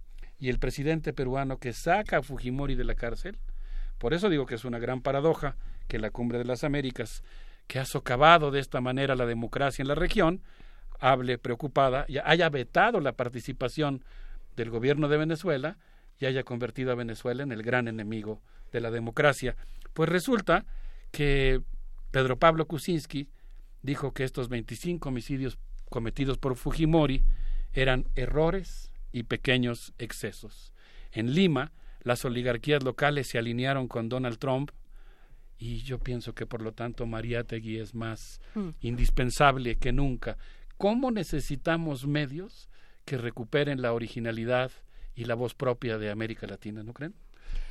Pues sobre todo que, que, piensen en otra América Latina posible, digamos, ¿no? Estamos sistemáticamente nos enfrentamos en los países eh, teóricamente democráticos, como lo decía de alguna forma Luisa hace un rato, con una serie de saqueos, con una serie de piratas, este, con todas las patentes de corso que corresponden y todos los permisos de la corona que corresponden, que, que, que saquean, que no se preocupan por las comunidades a las que a, las que afectan, que no que no ven un, que no tienen un proyecto de país, ¿no? ¿Cuántos a, quién hemos oído hablar últimamente de, de proyectos de nación, de, de, formas distintas de entendernos y de, y de reconciliarnos y de de curarnos entre nosotros. No, por lo menos no en este régimen democrático en el que vivimos. Así es. Y bueno, también hacer esta otra reflexión de pensar qué pasa con, con los medios en toda América Latina y qué medios son escuchados. Eh, en este país se recuperan muchos de los medios, digamos, de comunicación y se toman las voces que cada medio quiere. Eh, pero es complicado, Alberto Betancourt, elegir cuáles de estas voces nos van a servir para construir otra realidad más, más adelante. ¿Qué, ¿Qué medios nos recomiendas justamente pensando, como te lo hemos preguntado en otras ecuaciones, qué periódicos leer, qué textos, a qué textos acudir, qué estaciones de radio independientes quizá, para decir, miren, estas son otras realidades, hay muchas, aquí hay unas que nos pueden llamar mucho la atención. Sí, eh, yo le voy a pedir de gran favor a nuestra amiga Vania Nuche que nos permita eh, acceder a un link de varios de los artículos que estoy citando para el programa del día de hoy. Por lo pronto, pues empezamos con estos dos libros. No analizan específicamente la coyuntura de la que estamos hablando, pero me parece que pueden enmarcar y darnos un, digamos, un, una clave musical respecto a cómo interpretar los acontecimientos recientes. Y hoy yo quisiera... Sí. No, decir, por ejemplo, a ver, eh, ¿vemos Telesur o, vemos eh, también Radio Caracol, si no me equivoco, así se llama? Eh, tomar la decisión de qué vamos a ver, qué vamos a elegir, desde este lado a veces sí se vuelve muy compleja, porque a veces pensamos que estamos viendo un medio, digamos, alternativo, y luego nos llevamos una sorpresa espeluznante de, ah, canijo, esto no era lo que yo pensaba que estaba viendo, y también me están metiendo otro discurso por debajo. No hay medio de comunicación que no sea peligroso en ese sentido. Pues es que yo creo que lo que tenemos que fomentar es una actitud crítica ante los medios. Necesitamos audiencias críticas capaces de navegar por el proceloso mar de la información que está muy dominado por la industria comercial, la máquina de la conciencia, la semiósfera informativa hegemónica y que requiere de marineros duchos, ¿no? Que estén yo, yo más que abogar por un medio en particular, abogaría por esta actitud y desde luego impusimos muchos ejemplos. Hemos hablado de la revista Rebelión, hemos citado algunos textos de Rebelión, estamos invocando el texto de don Pablo González Casanova. Yo creo que algo básico en este momento sí sería leer eh, para discutirlo, porque tampoco tenemos que aceptar todo lo que dice don Pablo, nada más porque lo dice, pero sí creo que es un punto de partida para la discusión, este documento llamado La mentira más grande del mundo. Por lo pronto yo quisiera recomendarles un texto de Alfredo Serrano Mancilla, quien afirma en un lugar realmente interesante por el tono irónico y crítico que ha desarrollado en la revista El Viejo Topo, que las élites congregadas en Lima han diluido la importancia de las urnas en América Latina, han implantado formas de tomar el poder que se burlan de la voluntad popular. El voto ha sido contrarrestado mediante el poder judicial, el poder legislativo, las noticias falsas, la desestabilización económica, híjole, la de, eh, eh, o el apoyo internacional, la injerencia internacional, qué papel tan triste de México, ¿no? El presidente Enrique Peña Nieto en su discurso del 5 de abril prometió defender la dignidad de los mexicanos. Y yo no he visto que vuelva a hacer mención alguna respecto a los derechos de los mexicanos que viven en Estados Unidos o los derechos de los migrantes, pero ahí en la cumbre sí jugó el triste papel de sumarse a los gobiernos que están muy preocupados por los derechos humanos en Venezuela, cuando el día de ayer el canciller Luis Videgaray estuvo con la secretaria Christine Nielsen refrendando esta política binacional, eh, esta cooperación binacional en materia migratoria. Dice Alfredo Serrano que en Brasil se acaban de reventar las elecciones, en Ecuador el presidente Lenin Moreno pactó con los banqueros y la oposición que había perdido en las urnas, y en Venezuela se ha aprobado todo un golpe tradicional, desabasto de alimentos y medicinas, grupos de choque callejeros, la guarimba, y ahora la oposición que renuncia a presentarse en la contienda electoral. Voy a leer un pequeño fragmento de lo que encontramos en la revista El Viejo Topo. El campo de disputa política es cada vez más complejo. Los votos son necesarios, pero también lo son el poder económico, comunicacional, legislativo, judicial y el internacional. Y lo militar, aunque parezca una cuestión del pasado, jamás debemos dejar de prestarle atención porque siempre está más presente de lo que imaginamos. Digamos que las relaciones internacionales y la geopolítica mundial, desafortunadamente en este mundo, siguen estando fuertemente marcadas por la fuerza, por el uso de la fuerza pues se nos acabó el tiempo. Yo quisiera despedirme con las palabras, a, menos que quieran decir algo más, de un chamán cariña que recibió a Hugh Godwin, que pensó que lo iban a devorar los salvajes y fue bautizado de esta manera. Y después lo vamos a ligar con el gran Ali I de Venezuela, con un precioso joropo venezolano. Un abrazo para todos. El chamán Cariña dice, Ahora levántate, Hugh, por otro nombre. Viento por otro nombre. Kaikushi, es decir, tigre. Nosotros, la gente, te acogemos ante la gente. Ahora tienes una línea infinita de padres como las estrellas. Ya, rojo de sangre como una llama viva, nos miras a nosotros teñidos de rojo, o noto, o vija. Nosotros, los cariña, la gente, en tu boca la chicha fermentada por el maíz masticado por las viejas. Xiu viento, Xiu kaikushi, Xiu tigre, Xiu gente. Gracias. Millones de gracias, querido Alberto Betancourt. Muchas gracias y nos vamos a música. Terminamos con música. Quien cosecha si no siembra, vas caminando caracoleando.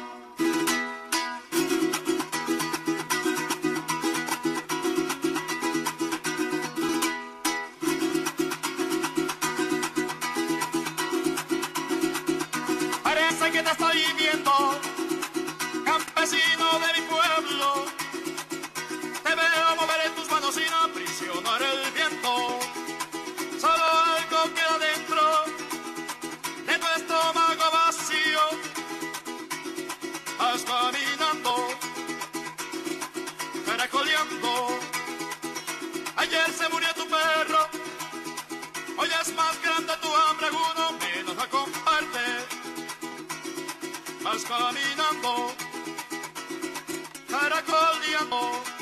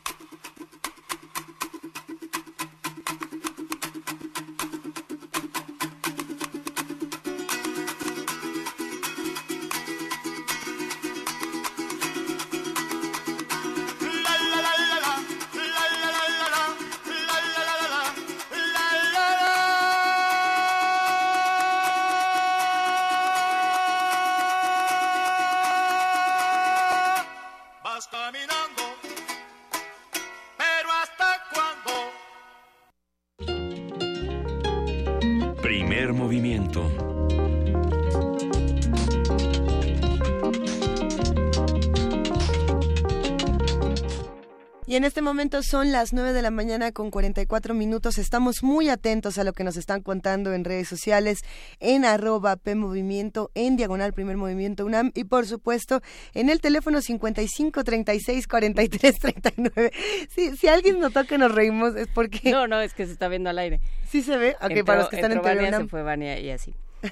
Saludamos a nuestros amigos de TV UNAM en el canal 120 y en el 20.1. Si ese fue un momento de entra Vania, sale Vania, vuelve Vania. A ver si en un momento más Vania regresa, por favor, para contarnos un poco de, lo que va a pasar hoy en Radio UNAM. Y no solamente eso, de algunas producciones muy interesantes que se están modificando en, esta programación. Eh, por aquí mandan muchos saludos y por supuesto abrazos Juana Inés Alberto Betancourt, escribe René, Miguel Ángel Gemirán, la mujer de Juan, Diana Elguera, Checo Viquemés. A ver, ¿quién más nos escribe por aquí? Alejandro Moreira, R. Guillermo, Refrancito, Rosario Martínez. Y hay muchas reflexiones. Por supuesto que el tema de Venezuela siempre va a ser complejo y va a ser eh, digno de, analizarse, de discutirse, de, diseccionarse hasta entender exactamente qué es lo que ocurre con América Latina. Y las visiones serán muchas y todas hay que respetarlas, ¿no? Sin pues duda. no sé si todas por lo menos escucharlas. sí, no, todo el mundo, el, derecho a, la, la libertad de pensamiento es un derecho humano, o sea, cada quien se puede expresar, cada quien puede pensar lo que le parezca bien. Hay argumentos que son más sólidos que otros, digamos, y el argumento del miedo siempre tiene muchos problemas. Pues es que síguele así, vas a seguir, te vas a convertir en Venezuela, creo que pues síguele así, te vas a convertir en México. Justamente, a, ver, por aquí hay un comentario que dice, qué bueno que no es cierto que los venezolanos buscan sus alimentos en basureros, qué bueno que no mientes. Pues yo no sé si los busquen o no los busquen, lo que sí sé es que en nuestro país también ocurre exactamente lo mismo, lo mismo. Y, y, y a ver, esos videos, ¿Qué, nos refleja de la realidad? Eso no nos está, digamos, ¿qué nos va a aportar para un análisis más profundo el video nuevamente? ¿no? De, a ver, miren, pobrecitos cómo sufren. ¿Por qué? Hay que estudiar esas noticias, no nada más repetir lo que nos dijeron en el medio. Creo que algo que apuntaba eh, Adriana Solórzano es interesante.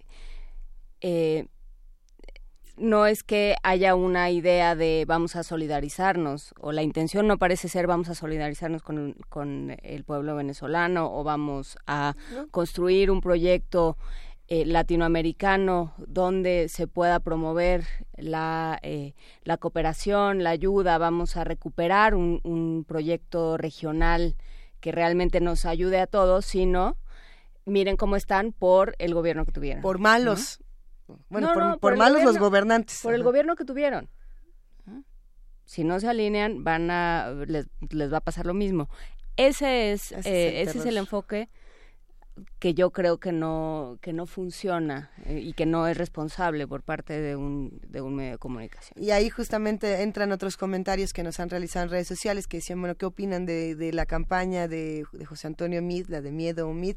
Creo que ya está más que claro que casi todos los medios de comunicación sí están, eh, eh, digamos, en desacuerdo con esta, con esta campaña del miedo, que tampoco es novedosa, pero pero pues vamos a ver si le funciona. Yo creo que en este caso en particular eh, esos discursos tendrán que reinventarse porque todos ya los tenemos muy claros. Eh, nos mandan muchas imágenes también a nuestra cuenta de Twitter, nos mandan saludos, nos mandan abrazos y sepan que estamos muy al pendientes de todos sus comentarios. Por aquí eh, nos siguen recomendando qué otras novelas leer para entender América Latina. ¿Qué otras novelas serán buenas para leer para entender América Latina? Está difícil. Yo siempre pienso en El reino de este mundo de Alejo Carpentier todo Alejo Carpentier también. Para entender lo que ocurre. El discurso del método también. Para, sí. Sí, creo que el discurso del método, que es este esta novela sobre el, exilio, sobre que le da voz a Porfirio Díaz en el exilio, por supuesto, eh, esta de la que hablábamos en, en eh, Parvadas de Papel, o bueno, desde la fiesta del libro y la rosa, que es Juárez el rostro de piedra, de, Eduardo Antonio Parra, ayuda también a entender un momento muy interesante de la historia de México que además no se acaba de ir tampoco. ¿no? se acaba de ir. Lo que tampoco se va esta mañana son las producciones de Radio UNAM. Tenemos mucho contenido para los que nos escuchan. Y bueno, pues tratemos de ver esto desde otras realidades, como es el caso del cine, ¿no? Decíamos, para entender lo que ocurre en un país en cierto tiempo. Eso, eso nos lo decía muy bonito Guadalupe Ferrer. Ay, o sea, hay que ver el cine y entenderemos qué pasa políticamente en un país. Eh, escuchemos un poco de Gotas de Plata, a ver de qué se trata. Vamos esta a escuchar de Gotas de Plata una carta que escribió Rafael Montero, un guionista de cine, a la empresa Cinemark. Eh, creo, que yo esto ya lo vuelve, lo, lo fecha un poco porque Cinemark ya creo que ya no existe. Por lo menos no en, no sé si en, en otras partes de la República, no en la, en la, en la Ciudad de México. Pero bueno. Vamos a ver. Vamos a escuchar los argumentos de Rafael Montero.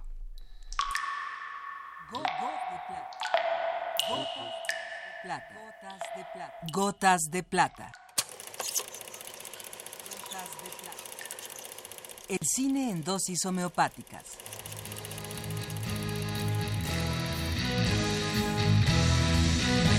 Carlos Naro.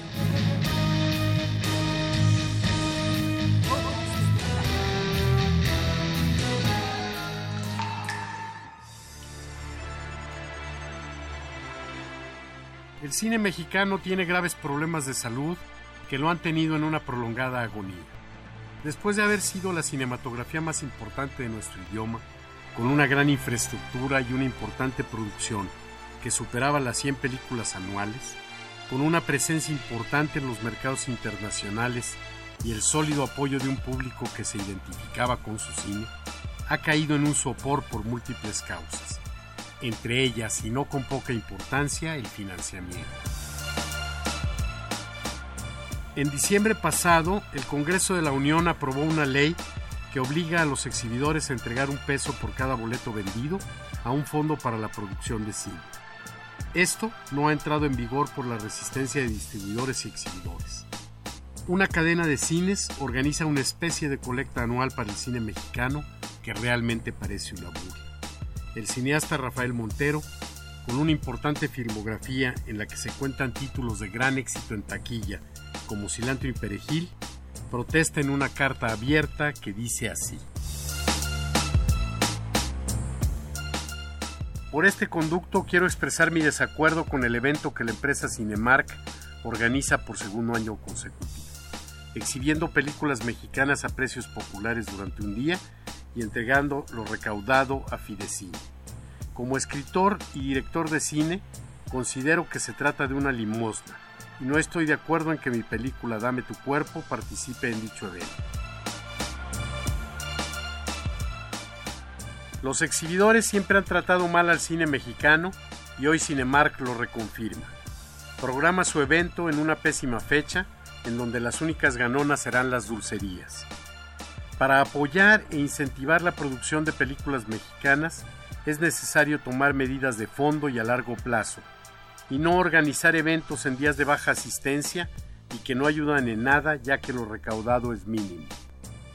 Si las empresas exhibidoras quieren apoyar al cine mexicano, lo tienen que hacer de otra forma, y todos sabemos cómo. Mientras los exhibidores sigan llevándose el 55% de lo recaudado en taquilla, no habrá posibilidad alguna de incentivar la inversión y la producción de películas mexicanas. Mientras los exhibidores sigan utilizando al cine mexicano como relleno a sus programaciones de películas norteamericanas, no habrá posibilidad alguna de crecimiento para nuestra industria cinematográfica. Mientras los exhibidores sigan coludidos con las empresas distribuidoras que se ampararon para no permitir que un peso de cada boleto sirva para producir cine mexicano, no habrá posibilidad alguna de creer en su buena voluntad. Mientras los exhibidores sigan creyendo que con dádivas van a limpiar su conciencia, no estaré de acuerdo en que mis películas participen en sus eventos. Atentamente, Rafael Montero, escritor y director de cine.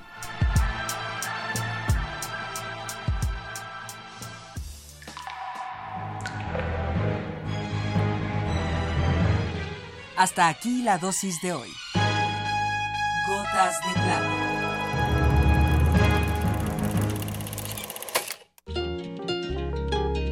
Primer movimiento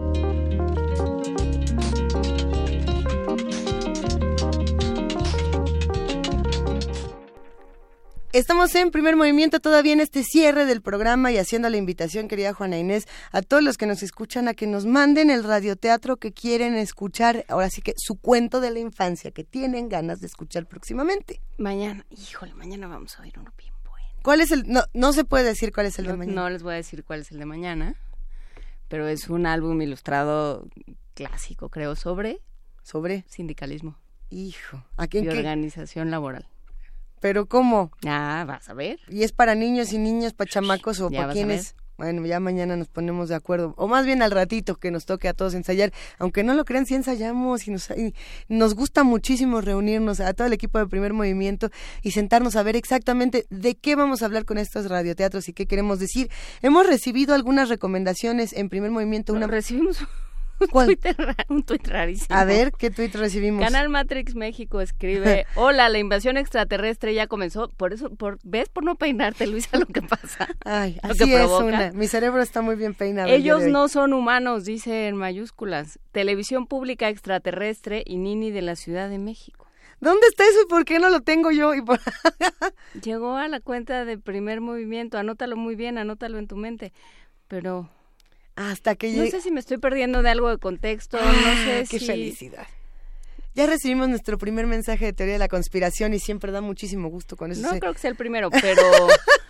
bueno, está en tweet, en, Twitter. A ver, no lo encontramos. Mientras discutimos un poco de las invasiones extraterrestres... Pero yo quería leer un, un par de más. A ver, échate unos... Este... Loliel dice las venas abiertas de América Latina, por supuesto, hay que recordar a Galeano un buen libro. Por ejemplo, ¿sabían que con el dinero que cuesta un portaaviones de Estados Unidos es posible dotar de drenaje a Nicaragua?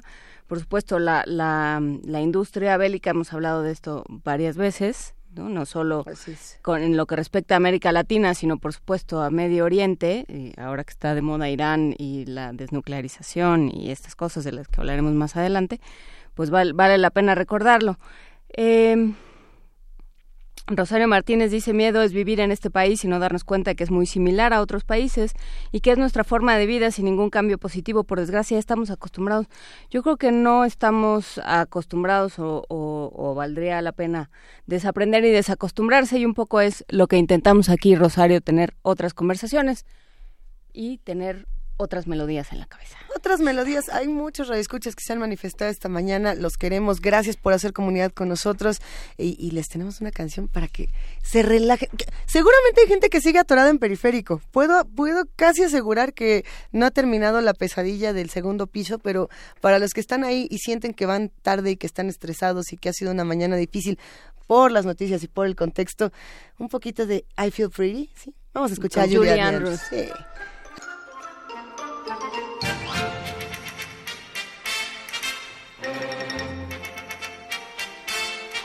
I feel pretty, oh so pretty. I feel pretty and witty and bright.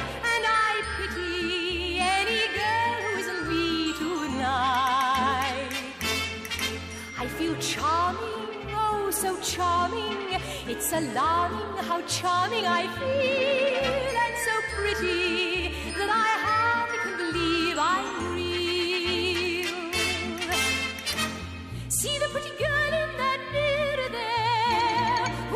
attractive girl be? Such a pretty face, such a pretty dress, such a pretty smile, such a pretty me. I feel stunning and entrancing, feel like running and dancing for joy. For I'm loved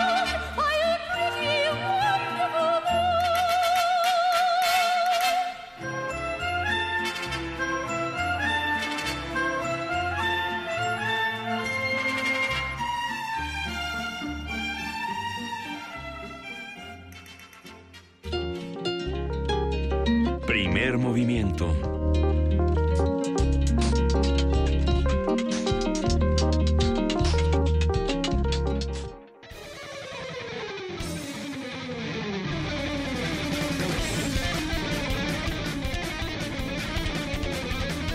Avispanator metalero que anda festejando con sus boletos para el Hell and Heaven, Vania Anuche, ¿cómo estás? Muy bien, muchas gracias. Muy buen día a todos. Buenos días. Hoy en Radio UNAM recuerden que al terminar primer movimiento por el 96.1 de FM pueden escuchar Calme Cali, que uh. también lo transmitimos a la una de la tarde por el 860 de AM. Hoy es la entrevista con Alicia Gregorio, ella es hablante de lengua chinanteca, así que escúchenlo. Además es muy agradable, me la pasé muy bien. Siempre me la paso muy bien, pero bueno, escuchen. siempre, escuchen Calme Cali. Siempre es bonito una entrevista donde te sientes bien. Exacto. Y te cae bien el entrevistado. la pasan Eso. Eh, bueno, tenemos por supuesto mucha programación, más noticias en Prisma RU a la una de la tarde, Resistencia Modulada a las 8 de la noche y por el 860 de AM antes de Calme Cali a las 12 escuchen las voces de la salud. Tenemos por supuesto también programación en TV UNAM y hoy presentamos a las ocho y media Inventario 20.1 con Rosa Brizuela, eh, seguido de Cinema 20.1 a las 9 de la noche con Roberto Fiesco, así que no se lo pierdan. Toda la información está en www.tv.unam.mx y también en radio.unam.mx. Recuerden que también tenemos el podcast, que está todo actualizado, están todos nuestros programas, así que disfrútenlo nuevamente todos los días ahí. Un ah, abrazo a todos los que trabajaron como unas hormiguitas para que el podcast estuviera al día accesible, completo y todas estas cosas. Hay mucho que mejorarle, pero todo es con calmita. Ahí vamos. Gracias, queridísima Vania Noche. Muchas gracias a todos. Muy buen día. Pues se quedan con el programa mil veces imitado, nunca igualado, Calmecali. Y nosotras ya nos vamos, querida Juana Inés. Ya nos vamos, Luisa Iglesias. Mañana ya estará de regreso Miguel Ángel Quemain con nosotros, a quien le enviamos un abrazo. Muchas gracias a todos los que hicieron posible este programa. Muchas gracias a todos los que estuvieron presentes de distintas formas por escucharnos, por vernos, por eh, llegar de distintas formas a este espacio. Nos escuchamos mañana de 7 a 10 de la mañana. Gracias por hacer comunidad con nosotros. Esto fue Primer Movimiento. El mundo desde la universidad.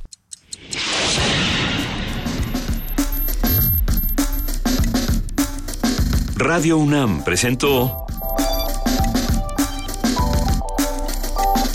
Primer Movimiento. El mundo desde la universidad.